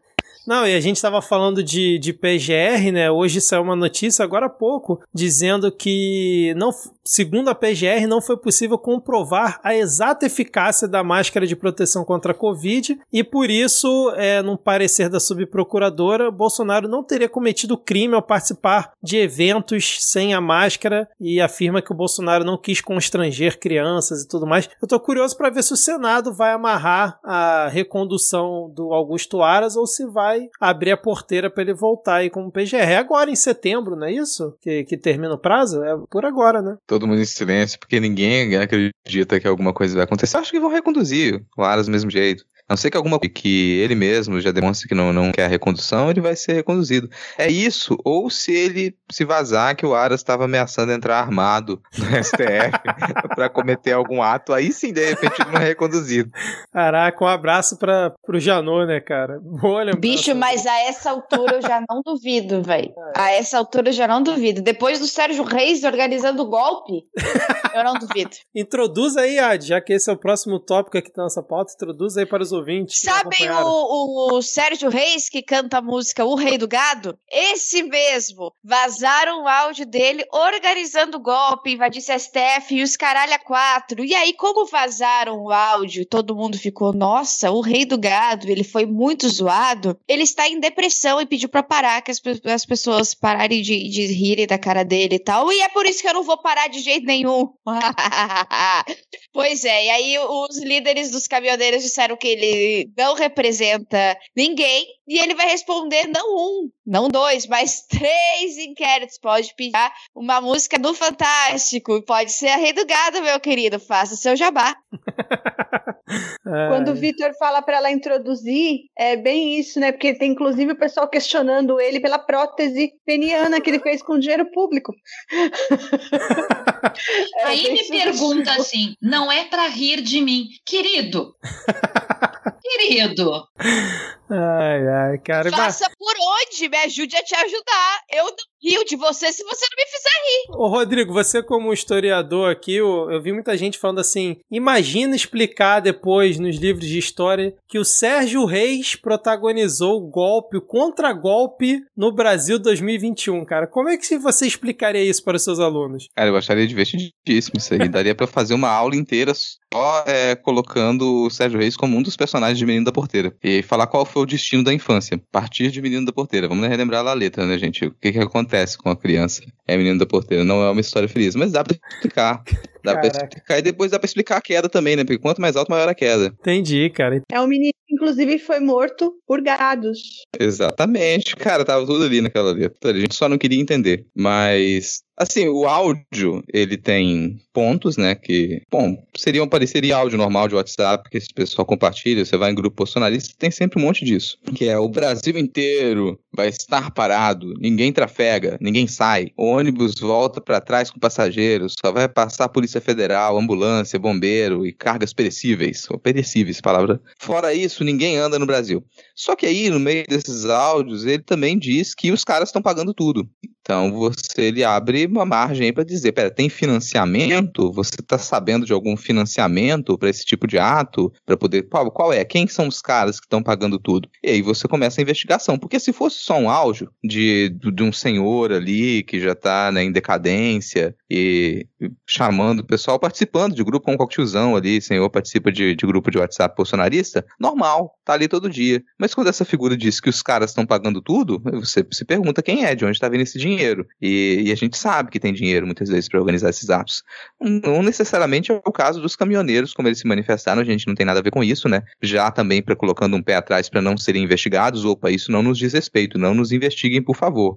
Porque na prática, se você começa uma investigação para saber quem é que está financiando não só atos antidemocráticos, que existe já essa investigação, mas também quem é que financia a rede de comunicação. Porque esse tipo de, de, de pronunciamento, de mensagem, de pessoas famosas, de ex-parlamentares ou de parlamentares, eles são mais produzidos e eles circulam com muito mais facilidade. Eles já têm uma disseminação muito grande. Então, quem é que está pensando a disseminação disso e quem custeia esse bombardeio de mensagens, essa estrutura de comunicação da rede bolsonarista que ela permanece? Isso é uma coisa que às vezes a gente esquece de falar, a gente parou de falar nisso pela enxurrada de coisas que a gente tem para comentar, mas a estrutura de comunicação bolsonarista, que ela foi muito utilizada para a eleição de 2018, ela não desapareceu. Ela está ali, ali ainda. Às vezes não se movimenta tanto quanto antes, mas na hora que é necessário, você percebe aquele boom, aquele estouro de robôs no Twitter, de grupos de WhatsApp com muita, muita, muita mensagem, aquilo tá lá. Então esse financiamento ele continua, aquele dinheiro não secou. E fica o chute de que é muito provável que haja grandes empresários ainda liberando dinheiro para que essa comunicação ela permaneça. Ió, ió, ió, break news! A Câmara dos Deputados acaba de aprovar o destaque que prevê a volta das coligações nas eleições do Brasil pelo placar de 340 votos a favor, 139 contra e 3 abstenções. Fica aí a informação. Boa, Ad. Manteve mais ou menos o, a margem que já teve no, no primeiro turno, né, cara? Vamos ver agora como é que o Senado vai decidir. Eu aposto que eles vão manter, cara. Não vão comprar essa briga, não, né? Mas falando em comprar briga, só atualizando, é, tava pesquisando aqui sobre sobre o, o Aras, é, notícia de ontem da CBN: senadores apostam em ambiente desfavorável para a recondução do PGR ao cargo. A avaliação ocorre após recentes posturas adotadas por Augusto Aras, com uma nota em que avalia a prisão de Roberto Jefferson como censura. Isso eu não vi, cara. Ele avaliou como censura a prisão do Roberto Jefferson. Que maravilha, hein? E complementando aí o do Sérgio Reis, ele vai responder ao inquérito pela Polícia Federal do Distrito Federal por três crimes. Ele vai ser investigado: crime de ameaça ameaça, dano e atentado contra a segurança de meio de transporte. Mais algum comentário? Não, só para quem realmente entende desses processos, depois quiser é, dar um, uma, uma explicação pra gente, se a indicação do Aras. Primeiro que ele pode ainda retirar a indicação dele e passar outro nome se realmente acreditarem que ele não vai ser reconduzido, que eu acredito que vai acontecer. Ah, verifica, não, não vai reconduzir o Aras, vai indicar outro nome. Agora, no caso de o nome dele seguir e ser recusado pelo Senado, tem algum prazo? Vai ter uma nova indicação? Tem que partir para a lista tríplice? O que é, que é o procedimento com isso? Porque eu não me recordo de, de uma indicação para PGR que foi recusada assim, direto. Verdade, verdade. E aí, eu, antes da gente ir pro próximo tópico, é que eu lembrei que quando você falou de negociação, eu lembrei de Ciro Nogueira, né, que foi colocado na Casa Civil também para fazer esse meio de campo ali, né, com o Congresso. E eu lembrei a notícia, não sei se vocês viram, que o Ciro Nogueira ganhou um amortecedor de presente hoje, cara, para fazer referência à forma como o ministro quer atuar no governo para diminuir as tensões entre o presidente e o Congresso, cara. Eles deram um amortecedor de presente Ciro Nogueira. Bom, mas falando em Ciro Nogueira, ex-integrante da CPI da pandemia, Adio Rodrigo, quem que quer puxar, introduzir para os nossos ouvintes os últimos acontecimentos da CPI da pandemia? Não, não quero. Eu não quero. Talvez a Adio também não quisesse, por isso a gente fez aqui uns segundos de silêncio que vão ser cortados na edição. Mas a gente. É bom, a CPI continua. A CPI continua. A gente teve algumas mudanças ali de, do, do set list da, da CPI, né? Mudou alguns shows. Talvez o que chamou mais atenção essa última semana foi o depoimento do Ricardo Barros, como não deixaria de ser, né, quando você leva para depor uma pessoa que está acostumado a dar nó em pingo d'água, você vai ter mais dificuldade de fazer aquela pessoa falar. O Ricardo Barros, ele deu o seu show ali sem perder a compostura, né? Achei divertido até, porque são aqueles momentos em que a CPI vira uma grande algazarra, as pessoas começam a gritar umas nas outras, eu acho que aquelas cadeiras devem ser fixas, porque se não fossem fixas, alguém já tinha levantado uma cadeira daquela jogada no coleguinha. Isso não aconteceu ainda, pode acontecer. Mas, Paola, você tá aí, né, se estressando com, com a CPI. Como é que você acompanhou essa última semana? Ai, como eu acompanhei Ricardo Barros. No caso, ele mentiu três vezes em uma hora, né, gente? Em uma hora. Ele conseguiu mentir três vezes em uma hora. Né? Isso o próprio Randolph colocou em várias coletivas já, né?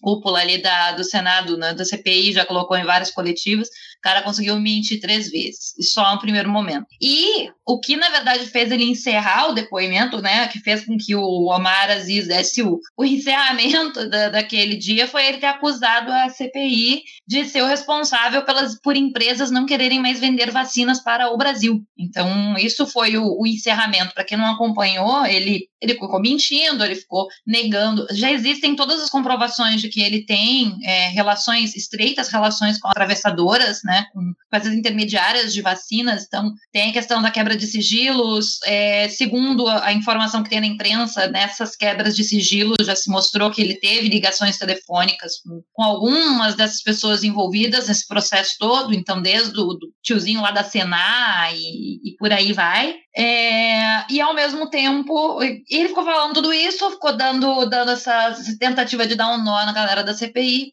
evitou responder algumas dos, alguns dos questionamentos do Renan Calheiros, tangenciou muito as questões dele, e chegou num determinado momento em que ele decidiu acusar a CPI. Então, ele quis dizer que a forma agressiva com que os senadores estavam é, lidando com essas intermediárias é que estava fazendo com que os laboratórios não quisessem mais. Então, ele tentou colocar a culpa é, na CPI por, por terem quebrado com a, a Cancino ter quebrado com a Belcher, é, da Covaxin não ter dado certo, enfim, ele tentou colocar da Sputnik não ter dado certo, então tudo ele tentou colocar no colo da CPI. O fato de serem empresas intermediárias, de ter uh, valores muito mais elevados que comprando do próprio laboratório, o fato de ter é, tráfico de influência, não só da parte dele, tudo isso foi descartado e a culpa é da CPI. Né? Então, teve um bate-boca ali entre os senadores. É, como disse o Rodrigo, as cadeiras devem ser fixas, porque eu acho que Simone Tebet teria jogado aquele dia uma cadeira no, no Barros com toda certeza, porque ela ficou muito brava. É, bate-boca entre os governistas também, porque os governistas, na verdade, não queriam que o Ricardo Barros fosse depor não naquele momento, eles queriam que o Ricardo Barros tivesse é, feito essa oitiva no começo. Então, logo que o nome dele foi citado pelo Luiz Miranda, os governistas queriam que ele viesse, até para que ele pudesse trazer o que, o, como diz o Chapatinho, né, a narrativa dele, sem ter mais provas a respeito. Então, fosse realmente ele pudesse usar a CP como um pau. É, e acabou que o G7 não aceitou, quis dar mais um tempo para as investigações aprofundarem mais, para eles terem mais provas contra o Ricardo Barros, que já tem, e chamaram o cara, né? E foi isso que aconteceu. O cara mentiu, ele não. Em momento algum ele quis responder com, com clareza os questionamentos todos, ele acusou a CPI o tempo inteiro, então ele atacou a Marazias, ele tentou colocar a culpa é, de Manaus no colo do, do, só do governo amazonense, tirar do, colo do governo federal. É, ele disse que queria que o Pazuello tivesse continuado sendo ministro da Saúde, que o Pazuello estava fazendo um excelente trabalho. Ou se você pensar em matar pessoas é um bom trabalho, realmente ele estava fazendo um excelente trabalho. Né? Se essa era a missão, matar brasileiros, ele conseguiu. E, enfim, né, uma infinidade de coisas. E tentaram, também questionaram ele a questão das vacinas, porque ele é um negacionista das vacinas. Ele disse muitas vezes que ele não iria tomar, ele disse muitas vezes que ele era contra a Coronavac, ele se posicionou muitas vezes contra a Sputnik também, por ser de origem russa. E mesmo assim ele continua negando tudo isso, né? Continua dizendo que não era. Que... Vale dizer que ele foi desmentido, desmentido pelas, pelas farmacêuticas ao vivo. As farmacêuticas disseram, a Barat falou que não, que encerrou o contrato com a Precisa porque percebeu que tinha, foi apresentado ao governo federal do Brasil um, um documento falso, portanto não tem como continuar com um contrato assim em nenhum lugar. E a Belker era um outro problema também. Cancino, a... a mesma coisa. A é. Cancino colocou que encerrou o contrato com a Belcher porque observou irregularidades no, nas tratativas com o governo federal. Então, observando as irregularidades, ela decidiu interromper com a intermediária e ela está buscando uma outra empresa no Brasil para poder fazer essa, essa intermediação de contratos, porque a Cancino ela também tem essa questão, ela não tem nenhuma representante oficial no Brasil, então ela precisa de uma outra representante. Não, e curiosamente as duas empresas que têm donos amigos do Ricardo Barros, né? Olha só que coincidência, né? As duas metidas em confusão. Só porque a Belcher é de Maringá também? Você tá falando isso? E o cara foi visto em várias reuniões com ele, pô pessoal também pensa cada coisa, né? Sim, mas não, não me surpreende em nada que o depoimento do, do, Ricardo Barros ele tenha sido dessa maneira, sabe? É, às vezes eu me questiono da, do, do quão positivo é você chamar algumas figuras para depor na CPI quando você tem toda a documentação que demonstra a participação daquelas figuras e você tem a perspectiva de que elas vão negar ou vão mentir. Você vai ter com o Ricardo Barros, para mim, era isso. Você vai chamar ele, o que, que a gente vai ganhar? Não me parece que se ganha muita coisa. Mas para poder a gente pensar ainda nesse papel da importante, chamar figuras importantes para a CPI, eu fiz um estudo aqui mais cedo, e se vocês puderem abrir o Microsoft Teams, eu vou encaminhar para vocês esse documento em Word. se vocês quiserem também pode ser pelo WhatsApp Web, eu encaminho para vocês que é um estudo que eu fiz, que ele demonstra que pelo menos 50% da população brasileira, na verdade, não são brasileiros, é composta por guerrilheiros venezuelanos. Aí se vocês conhecerem algum parlamentar e vocês puderem encaminhar esse relatório, eu tenho até aqui os JPEGs de alguns timbres importantes, como o, o, o Tribunal de Contas da União, a ONU e a Unicef, parte da ONU também, e a União Europeia apoiando o meu relatório aí. Eu só queria o contato de vocês, se vocês puderem encaminhar para alguém importante. Porque, bom, é basicamente isso que a gente teve Tá, no mas- depoimento de hoje, né? Sim, é, e eu também gostaria de fazer um comentário, assim, lembrem-se que não é tráfico de influência e não há nenhum problema se for um almoço e não um jantar. Não, e eu tô, assim, estarrecido que são 50% de venezuelanos não tem nenhum cubano guerrilheiro nesse, nesse seu relatório aí, Rodrigo? Ah, não, isso aí era informação falsa. Isso aí eu vou Ah, até tá. desmentir aqui. Ah, tá. chegou isso pra mim também pelo WhatsApp, chegou pra mim pelo WhatsApp, mas eu depois eu vi lá que um colega desmentiu, falou: "Não, olha só, isso aí é mentira, tá aqui um link é, que eu não cliquei, né, porque eu não tenho pacote de dados pra poder ficar verificando notícia". Claro, eu quero dizer que me surpreende muito tudo isso que está acontecendo em relação à CPI, essa abundância de provas, porque é um governo muito bom, é um governo que pela primeira vez na história do país é, acredita em Deus, né, tem em Deus a sua principal fonte de sabedoria e de força e de graça, e me surpreende bastante mesmo, porque e, e são ministérios técnicos que também, segundo aquele, a- aquela pessoa que faz as obras de arte para colocando o Bolsonaro e sempre coloca o Bolsonaro deve ser uma pessoa que tem poderes mediúnicos, né?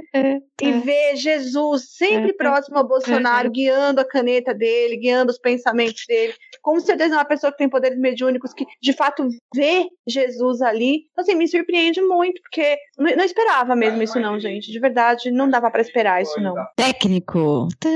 É, só fazer uma correção aqui, uma correção da Leila, uma correção é porque a Leila falou em Deus e assim, pra não criar confusão, né? Porque ela falou em Deus, depois falou em Jesus. Na verdade, é um governo que ele é guiado por um Deus, Thanatos, caso, né? É a personificação da morte. Então é, é um governo que ele tá desde o início dizendo, ele, Deus acima de tudo, Thanatos acima de tudo. Nunca nos mentiu com relação a isso.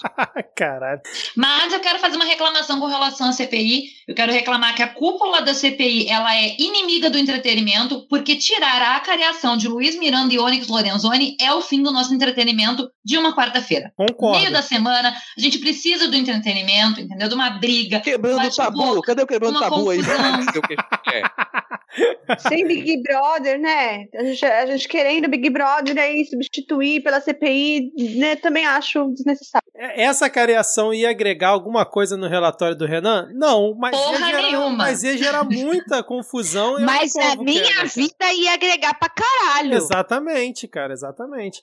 Esse pessoal não pensa na audiência, sabe? O pessoal não tá acostumado a fazer televisão. Porque se o pessoal tiver sério, se tivesse uma produção ali de fundo, uma produção boninho, se liga, meu colega. Você tá fazendo o que agora? Big Brother só ano que vem. Tá à toa? Pô, assume CPI. Um pessoal com experiência em, em, em rádio e TV já tinha conseguido identificar qual era o bloco, qual era o tipo de atração. Pô, The Masked Singer Brasil, pelo amor de Deus! Pelo amor de Deus, sabe? Aí essa vez- geração que a gente tem agora não tem mais Uma o que vez que o pai dele tem o know-how de participar de eleições, haja vista ah, Lula e Collor. O pai dele tem todo o know-how pra isso. Podia perguntar pro pai dele trabalhar lá. Não, e como o Rodrigo CPI. falou, né, ainda podia botar essa cariação à noite, né, cara? Como foi o depoimento do Luiz Miranda, ficaria até 10 da noite concorrendo com a novela, com tudo. Cara, seria perfeito, cara, perfeito. Agora, hoje, o depoimento lá do auditor do TCU, pra mim, a atitude mais correta ali foi a do Alessandro Vieira. Porque em 10 minutos de depoimento do cara, ele falou: Não, realmente eu fiz lá o documento, mandei pro meu pai. Meu pai passou pro presidente da República, que de forma irresponsável é, divulgou, e o documento foi alterado e foi repassado para todo mundo. Foi com base nisso, eu não concordo. Pronto, ele, re- resumindo, ele falou que o presidente da República ou alguém ligado a ele fraudou um documento e fez esse documento se tornar público público como se fosse oficial do TCU. Não precisava mais nada do que isso, né? Eu achei muito engraçado que ele falou assim: eu mandei o documento para mostrar pro meu pai o que eu fiz durante a semana. Sabe? Muito fofinho. Também quando eu tinha 16 anos, eu mostrava pro meu pai tudo que eu fazia durante a semana. E aí eu dizia, papai, olha só que legal que eu fiz. E papai dizia, que massa, minha filha. Só que depois, quando eu fui trabalhar, acabou que eu não mandei mais nenhum documento oficial de dentro do meu trabalho, porque isso não acontece, isso é irresponsabilidade. Assim, documento oficial, né? Tem muitas aspas, porque o depoente, inclusive, fez questão de falar: não, isso não era um documento oficial, isso aí foi um negócio que eu fiz no Word. Não, não tinha nada de oficial. Eu tava ali no Word e falei: vou digitar, digito o quê? vou criar essa ideia. Eu gostei muito do Omar Aziz, quando o Omar Aziz, o Omar Aziz sempre sai e eu não sei o que ele faz, que ele volta muito puto. Ele volta muito puto, cara. Ele dá, né, dá aquela puxadinha ali e volta irritado. Mas não, é porque ele volta irritado, então talvez seja outro tipo, né? Não sei o que, que acontece no final, mas ele volta irritado, volta pilhado, travadaço. E ele voltou, e ele já voltou com a, com a pala de: colega, tu é burro. Tu não pensou isso sozinho. Eu não acredito que você teve essa ideia. Conta pra gente quem foi que mandou fazer isso, porque não foi você. Nitidamente você não tem capacidade de pensar nessa ideia. Alguém pensou pra você. Foi, cara, essa, esse tipo de, de momento da CPI eu adoro, porque não fala com todas as palavras, você é burro, mas é como se dissesse. Porque é só uma pessoa muito burra, muito tapada para ter cometido um crime que envolve a sua família, envolve o presidente da república, e você vem na CPI e fala, é isso mesmo. Não, ele não só falou como ele reforçou e botou tudo na conta do pai, né, cara? Ele fez o possível para botar tudo na conta do pai. Ele fez questão é, de fazer Deus, pátria e família. é, exatamente, cara. Ah, o pai dele fez aquela coisa básica, né? Mandou pro amigo e diz: Olha que bonito o trabalho do meu filho. Sim, cara. E agora, que momento do Marcos Duval, né, cara? Falando, é, não dá para confiar no que o presidente fala, né? A gente sabe disso, né? Ele trocando ideia com o Randolfo. Eu não acredito que o presidente, né, com tantas atribuições que ele tem, ficou ali no WhatsApp, pegou um documento, alterou e passou como sendo oficial do TCU. Não acredito que o presidente faria isso. Aí depois o senador governista admite que o presidente não dá para levar a sério 100% das coisas que ele fala. Isso aí, cara, foi um dos melhores momentos, acho que do último mês, assim, da CPI, desde que começou, é, sem dúvida nenhuma. E hoje também o Contarato passando trator, cara, rolo compressor no cara, falando, porra, até, só faltou falar, até moleque, cara, até moleque, levanta daí, né? Pois é. Mais algum comentário da, da CPI, gente? Nenhum comentário? Estão satisfeitos? Porque a gente tá aqui com uma hora e meia de gravação, eu queria chamar um, um, um bloco extra para hoje, que eu acho importante. O nome do bloco vai ser um pouquinho engraçado, mas a pausa não é nada engraçada. A gente normalmente trabalha aqui com, com o cenário nacional, mas acho que hoje vale a gente comentar um pouco do cenário internacional. Então, mesmo sem vinheta, eu quero chamar aqui o bloco do A Distância.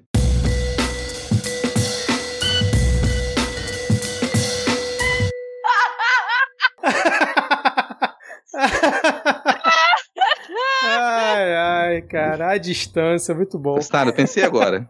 Veio a inspiração aqui agora. Não, que Assim, isso, cara, isso foi feito na nossa reunião de planejamento. É, isso porra, é, Rodrigo. nossa, aqui, desde que, isso, que a gente começou a pensar isso no começo Claro. do ano, a gente precisa de um bloco de política internacional, porque a gente Sim. tem um especialista em relações internacionais aqui na nossa bancada, então a gente precisa falar, a gente precisa puxar quando acontece alguma coisa que ela é muito comentada também no, no cenário nacional, né? E o que aconteceu nessa última semana foi a retirada das partes finais ali das tropas dos Estados Unidos que estavam no Afeganistão há 20 anos, e aparentemente eles cometeram um erro de cálculo, né, Adi? não só um, mas vários.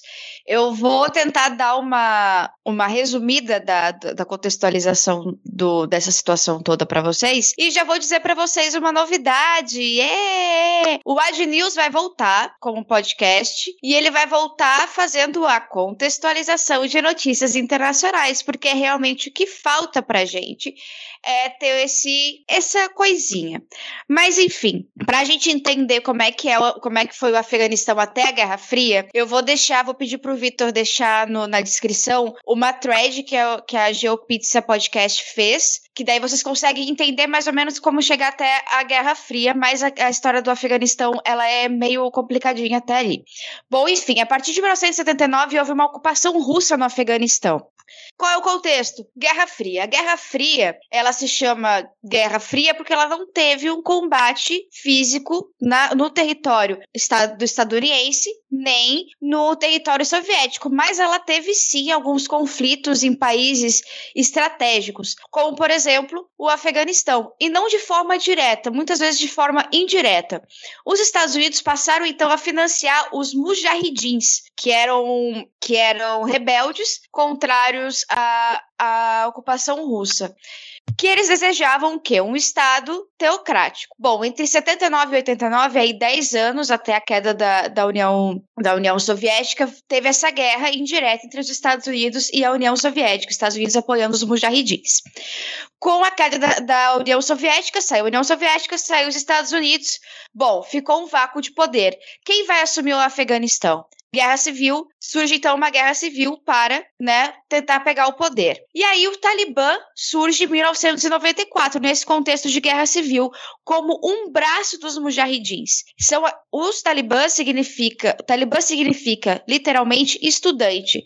São jovens, crianças em sua maioria, que foram, foram recrutadas pelos mujahidins lá na década de 70, final da década de 70 e início da década de 80, e por isso que se chamam estudantes. Eles acabam ganhando essa guerra civil e assumem o poder no Afeganistão em 96. O, o Talibã ele tem essa visão pré-islâmica, não é uma versão, uma visão estritamente islâmica, mas pré-islâmica, com culturas milenares que remotam antes da criação do próprio Islã. Então é um bagulho muito bizarro assim o que eles pensam. A partir de 97, eles começam a estreitar os laços com a Al-Qaeda, que é o grupo terrorista responsável pelo atentado de 11 de, pelos atentados de 11 de setembro de 2001. E foi logo no mês seguinte, em outubro de 2001, que os Estados Unidos invadiu o Afeganistão. E em 13 de novembro de 2001, o Talibã caiu. Com, essa, com essas mudanças todas, o Bush filho, George, da, George Bush filho, que era presidente do país na época, tinha prometido sim democracia e liberdade. Quais eram os problemas que foram encontrados lá? Os países vizinhos ao Afeganistão, eles têm sentimentos anti-americanos. Eles não, eles não são apoiadores dos Estados Unidos e não eram apoiadores dos Estados Unidos. Na época, o Afeganistão tinha saído de uma guerra civil, então o país estava destruído, tinha uma escassez de recurso absurda. E qual era o sistema eleitoral do Afeganistão? O querido distritão que a gente acaba de derrubar aqui, olha só, que é um dos fatores que tinha que deixa a, a política do Afeganistão tão complicada. Bom, pois bem, isso passou por vários presidentes. Barack Obama, como Joe Biden como vice-presidente, até a gente chegar no nosso querido Donald Trump, que é aí que começa a grande vergonha pública. Porque até então, as vergonhas elas eram escondidas, eram crimes de guerra que somente os esquerdistas e os comunistas falavam que eram crimes de guerra. A partir da entrada de Donald Trump é que a gente começa a ver os erros estratégicos. Bom, foi Donald Trump que começou as, iniciações, uh, as negociações com o Talibã e deu legitimidade ao grupo.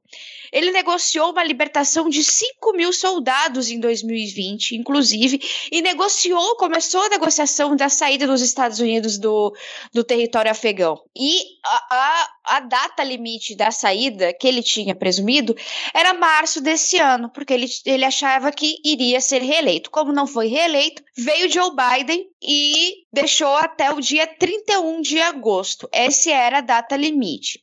Durante os 20 anos de guerra foram gastos 6 trilhões de dólares. Isso é muito dinheiro, é muito mais do que o PIB brasileiro. É muito dinheiro que foi perdido nisso aí. E a saída foi completamente desastrosa. Tinha-se um programa de saída até o dia 31 de agosto, onde você tiraria todos os, os norte-americanos dali, todas as tropas, e o Talibã, a perspectiva era que o Talibã fosse tomar Cabul, a capital do Afeganistão, em um ano. E isso aconteceu muito antes do previsto. O Afeganistão começou a ser tomado pelo Talibã novamente no início da semana passada. E logo na sexta-feira já, já estavam à beira de Cabul, para entrar em Cabul. Então realmente foi muito rápido, foi antes do prazo, foi desastrosa, porque eles deixaram para trás armas e equipamentos biométricos e entre outros equipamentos que o Talibã agora se apropriou muito fácil. O presidente Joe Biden deu aquela sumida básica durante o fim de semana e quando ele voltou, ele disse a seguinte merda: abre aspas. As tropas americanas não podem e não devem lutar e morrer em uma guerra em que as forças afegãs não estão sequer dispostas a lutarem por si mesmas. Fecha, fecha aspas.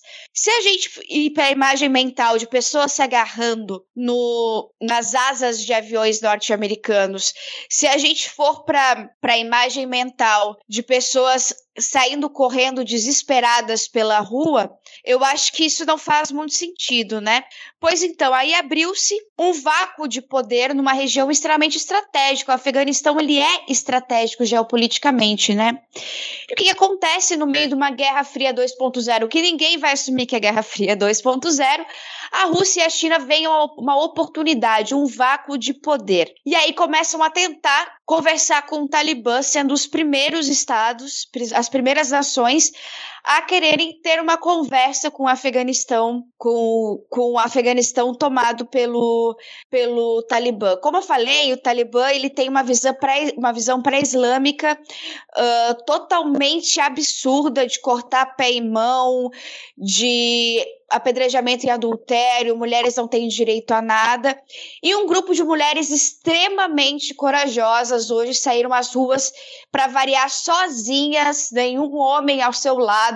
Só mulheres protestam contra a sua retirada de direitos e só, só mais um adendo: um, quando a gente vai fazer uma, um paralelo com o Brasil, porque realmente há coisas em que a gente pode comparar, né? A questão do Estado teocrático, a questão das armas, a questão de direitos de minorias e etc e tal. A problemática do Afeganistão é um pouquinho mais complicada, complexa e profunda do que a nossa problemática com os, com os nossos fundamentalistas. Mas eu, a gente consegue sim fazer um paralelo do fundamentalismo, fundamentalismo um do outro. Era uma página, mas eu falei que eu ia resumir a história do Afeganistão super rápido. 11h40. Muito bem, Ad. Foi sensacional. Aqui uma aula aqui para os nossos ouvintes. E eu nem sei mais o que falar, eu só achei muito curioso o, o discurso bolsonarista aqui, principalmente pelo Bananinha, querendo associar de alguma forma o Talibã à esquerda brasileira. Vocês acompanharam isso? Isso mais a fundo, assim? É, e quando o que mais se parece com o Talibã são eles, né? É quem tá no poder hoje. Tem até um tweet é, bastante interessante, é um tweet do Talibã falando que sobre o governo deles é, é, o casamento é homossexual ia ser proibido, é, que o Estado ia é, ficar junto com religião, bem parecido com o que se prega aqui com o governo Bolsonaro. Eu queria fazer uma pergunta para a Adi. É, eu, eu, tenho acompanhado a questão pelos noticiários, né? Hum, e tenho visto uma tentativa, muitas vezes, que eu não sei se é só brasileira, se isso vem de fora, de falar de um Talibã mais moderado. o que estão esperando é um Talibã mais moderado, esse que está vindo ao poder. Isso, isso é uma coisa da, da, gente aqui ou tá vindo de fora mesmo, Adi? Daqui a pouco surge uma capa da Veja, né? Talibã construindo pontes, né, cara? Isso é uma visão que tem que eu vi em muitos muitos veículos de comunicação no exterior também. Por quê? Porque o líder do Talibã, um dos líderes do Talibã, ligou para uma mulher jornalista ao vivo e ela fez algumas perguntas para eles e tal.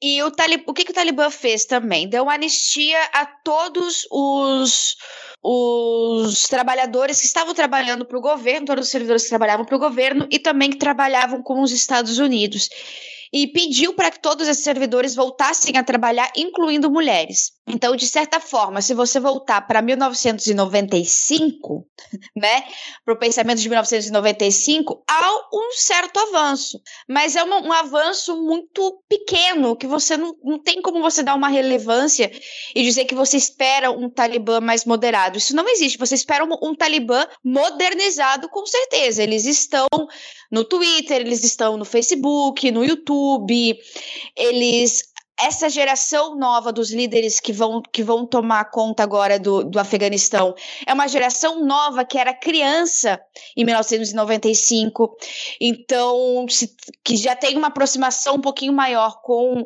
com o Ocidente, então se tem se tenta plantar uma esperança de que não vai ser tão ruim, porque de fato quando quando o Talibã dominava o Afeganistão na década de 90, a situação era deplorável, a gente tinha imagens deploráveis. A esperança é que não se tenha tantas imagens deploráveis e que se tenha uma coisa um pouco mais leve, mas não é tão leve assim como como tentam passar. É, ainda assim é o Talibã. É, e tem uma coisa que, que às vezes as pessoas vão ter dificuldade de, de entender, e com razão. É, para quem acompanha Al Jazeera e alguns jornalistas que estão lotados lá e que estão acostumados com contexto, o Talibã ele não segue a estrutura que a gente está acostumado de liderança de partido político, ou mesmo das facções que a gente às vezes aqui na, na América Latina está mais habituado, né, com essa estrutura de facções. O Talibã ele pode usar Cabul como vitrine e em Cabul a coisa parecer mais moderada, só que em diversas outras províncias você tem sublideranças do Talibã com pensamentos diversos. Então você tem algumas regiões que elas não vão estar na mídia, você não vai ter filmagem daquelas, daquelas províncias, daquelas regiões do Afeganistão. Você não vai saber o que está acontecendo lá. Então a gente só vai ter imagem de Cabul, que é o que está acontecendo desde que eles tomaram Cabul, praticamente é quando a gente começou a ter imagem. A gente tinha relatos do que estava acontecendo no restante do país, muito difícil encontrar filmagem. Depois que eles chegaram em Cabul, aí a gente isso ficou mediatizado. Ficou mais fácil de acompanhar as imagens do aeroporto e tudo mais, dentro da, da, do Palácio de Governo, deles invadindo. Eu acredito que é isso que vai acontecer. Cabul vai ser uma vitrine, isso vai parecer algo legítimo, mas no restante das províncias do Afeganistão a gente não vai saber o que está acontecendo. E apesar de existir uma liderança, tem uma centralidade que vai estar em Cabul para o Talibã, isso é muito diversificado. Não segue essa estrutura de partido, de organização política que a gente está habituado.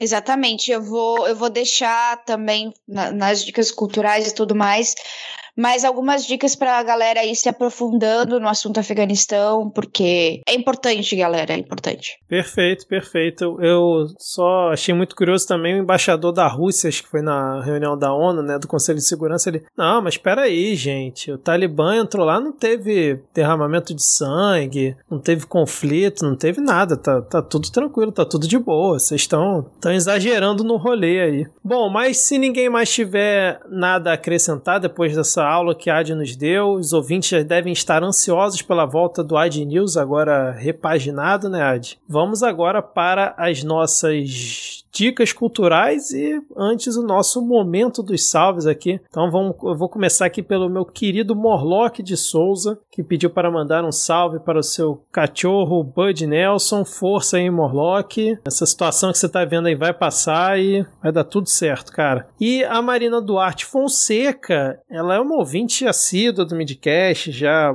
mandou vários salves aqui. Ela pediu um parabéns para sua sobrinha, a Luísa Fonseca, que está fazendo 16 anos, ainda não houve Midcast, mas gosta de diversas paródias, segundo a Marina mesmo me falou. Então vamos aqui, né, naquele clima, naquele parabéns bem especial para a Luísa no 3. 1, 2, 3. Parabéns, parabéns, você. Parabéns. Você. Parabéns.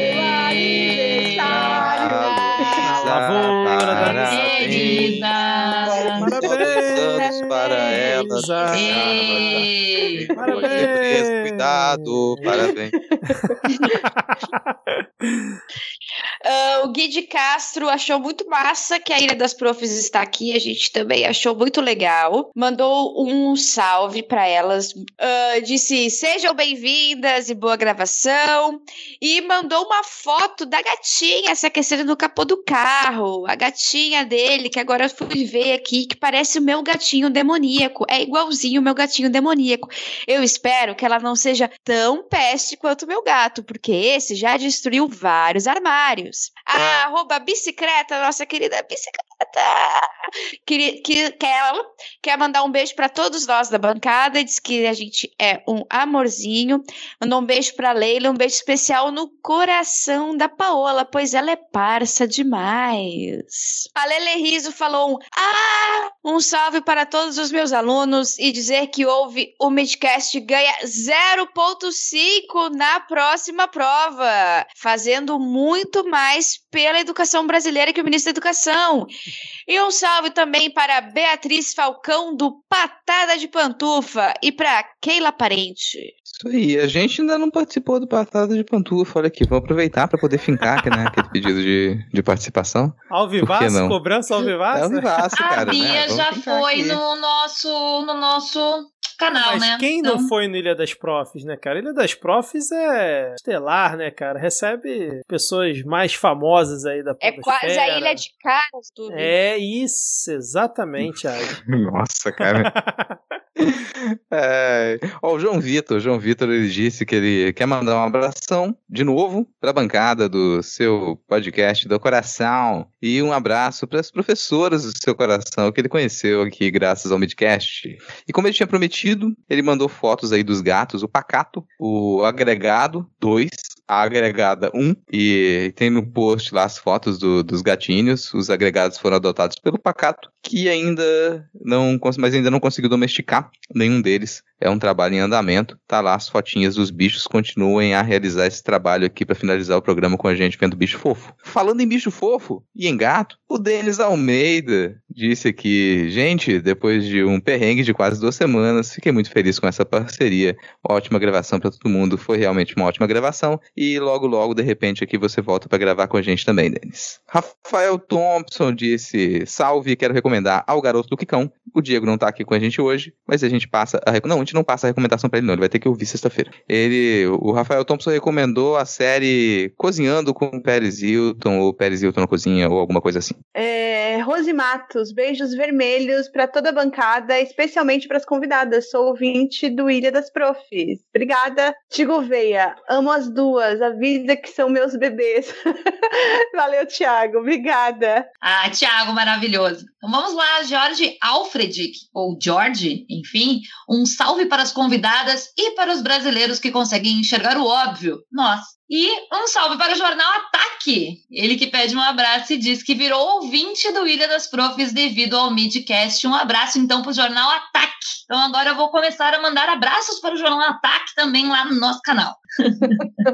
É muito bom, né, cara, essa entonação. Não, ataque! É sempre bom mandar um abraço pra ele. bom, dicas culturais, eu, como sempre, não tenho dica. Vou pegar a rebarba aqui da dica da Ad. Indico o Gel Pizza Podcast, é um ótimo podcast que a Ad indicou a thread. Então, sigam vocês aí. Então, como eu tinha já dado uma pincelada, trouxe dicas culturais só sobre o Afeganistão. Se você quer, quer uma coisa simples, rápida, essa thread aqui do GeoPizza Podcast sobre o Afeganistão é muito boa. Se você tem um tempo médio, esse podcast, esse episódio do O Assunto, sim, O Assunto, do G1, dessa vez com o Natuza Neri, fala sobre o Afeganistão na mão do Talibã. 30 minutinhos tranquilo. Agora, se você quer um bagulho pesado, conteúdo, xadrez verbal número 84, Fronteiras Invisíveis do Futebol, Afeganistão. E é isso aí. Rodrigo? Volta as minhas? Pô, tava até achando que ia ter mais, eu vi uma lista enorme aqui. É, eu vou indicar, como sempre, um podcast. O podcast que eu indico dessa vez é o Estrada Sobrenatural. Pra quem quer aí algumas, alguns relatos dramatizados de situações assustadoras que acontecem pelas estradas. É, é meio ficcional, é bem interessante assim, o pessoal faz um trabalho muito bacana lá contando alguns relatos sobrenaturais. É feito pelo Márcio Coxa de Ferro, que é caminhoneiro, e o Celésio Júnior, que é o produtor de conteúdo. É realmente muito, muito, muito bom o trabalho que eles fazem assim. Fica a primeira dica de podcast aqui. E vou indicar uma série que não é nova, que é o Caçadores de Trolls, para ir já sair para a gente conseguir se divertir, esquecer um pouquinho das coisas. Não é nova, mas eu comecei a assistir essa série animada, Caçadores de Trolls, recentemente, estou achando muito divertida. É, eu queria também só aproveitar aqui antes da Paola e da Leila, reforçar a indicação do Diego lá, dos Mestres do Universo, na- o, não um remake né, que a Netflix fez, lá da, da série do He-Man, vamos dizer assim. Recomendo, cara, muito bom, cinco episódios ali ali, vai deixar muito nerdão dos anos 80 puto, e isso é muito bom. Leila, Paola, vocês possuem alguma indicação aqui para os ouvintes? É, eu queria indicar, uh, tô querendo fugir um pouco da distopia que a gente está vivendo, então eu queria indicar uma escritora que eu amo muito, que é a Lígia Fagundes Telles. Os contos dela são maravilhosos, uh, o livro Antes do Baile Verde é muito bom, e a Disciplina do Amor são ótimos, com contos muito gostosos de mistério e contos mais sobre a vida cotidiana mesmo. É muito gostoso de ler. Leiam Lígia Fagundes. E eu queria indicar também uma série que eu já indiquei no canal e eu gostei muito, que foi Manhã de Setembro, a série com é, a Lineker. Uma super ideia que eles tiveram, uma série gostosa de assistir. Eu já tô curiosa para a próxima temporada. Então é isso aí que tô indicando hoje aqui no podcast. Bom, eu vou indicar um podcast, tá? Um Ponta de Lança, que fala sobre futebol africano. E no feed do Ponta de Lança, eles têm o África em Pauta. Então, dentro do África em Pauta, ele é um dos poucos podcasts que vai trazer para a gente assuntos da cultura, é, que notícias a respeito do continente africano. O último episódio deles, que é o 20, vai falar dos incêndios florestais na Argélia e também sobre o bloqueio de redes sociais na Zâmbia. Então, tá bem legal esse episódio, então eu recomendo bastante. Ponto de lança. Porque sim, porque é bom. E é um dos poucos que fala de África e a gente praticamente não tem assuntos, é, não tem podcasts, não tem notícias a respeito do continente, a não ser África do Sul, Egito, né? Esses países mais badalados. E eles vão trazer pra gente esses países que não são assim tão midiáticos. Né? Cara, por falar em coisa boa, tava quase esquecendo de uma última indicação aqui. Eu quero indicar para quem é, mora aqui na Grande Vitória, principalmente para quem mora em Jardim da Penha, a, a barraquinha, o carrinho da Lula e Doçura. Cara, doce. A gente tá precisando de doce. Lula e doçura, confeitaria feita com amor. Bicho, desci, da, desci do ônibus, voltei do trabalho, parei, comprei o que eu podia comprar em Lula e doçura. Que espetáculo de confeitaria. Meu amigo, tô, assim, eu, tô, eu falei que agora já senti o sabor. ah, eu queria indicar também Ilha das Profs, é, é muito bom, cara. Leila, Paola, vocês conhecem? Eu, eu, ouvi dizer que, que, que tem esse canal aí e que tem os áudios vão na íntegra depois para os agregadores, né? Eu vi que ouvi que elas são bacanas, diz que as meninas que as meninas são bacanas, diz que elas recebem uns convidados legais, assim, Bom. já receberam uma tal de Aud Ferrer, um pessoal do, do Midcast. Odeio essa, odeio essa galera, velho. Essa galera do Midcast. Então, quer dizer, então quer dizer que é só botar lá no YouTube Ilha das Profs ou no Spotify, Exatamente. no Google Podcast, qualquer lugar que acha uhum. o conteúdo. Muito facinho, bom. Facinho. Bom, Leila, Paola, muito obrigado aí pela participação de vocês aqui no Midcast Política e já espero que não tenham se arrependido de ficar aqui, ó, duas horas e cinco de gravação acompanhando essa maratona aqui com a gente. Foi muito legal. Espero que em breve vocês possam voltar. E é isso. Ah, eu quero dizer que, assim, muito obrigada por vocês terem chamado a gente. Eu ficou muito honrada e feliz de estar aqui. É, é uma honra mesmo muito grande conversar com vocês. A gente gosta demais do trabalho do Midcast, dos meninos, é, da AID. É, é, é, maravilhoso o trabalho de vocês. Vocês são demais, gente. Eu gosto muito. Estou muito feliz, de verdade, de estar aqui hoje. Eu sei que eu cheguei com uma cara de que não estava de muito bom humor e realmente não estou, estou cansada. Mas. Mas, gente, assim, agradecer muito. Obrigada mesmo pelo convite. Obrigada por, uh, por esse tempinho aí pra gente para a gente também divulgar o nosso trabalho, já que somos Sim. um canal pequeno. Sim. Temos poucos ouvintes também, nossas plataformas digitais. Então. Mas agradecer muito vocês, foi muito bacana, foi muito gostoso. Duas horas que passaram bem rápido, bem admito. Rápido. E é isso, gente. Muito obrigada mais uma vez. Valeu demais. Adi, Rodrigo, valeu também. Até a próxima semana, talvez, né? E é isso aí. Valeu. Tchau, tchau. Valeu. Falou. Tchau, tchau. tchau.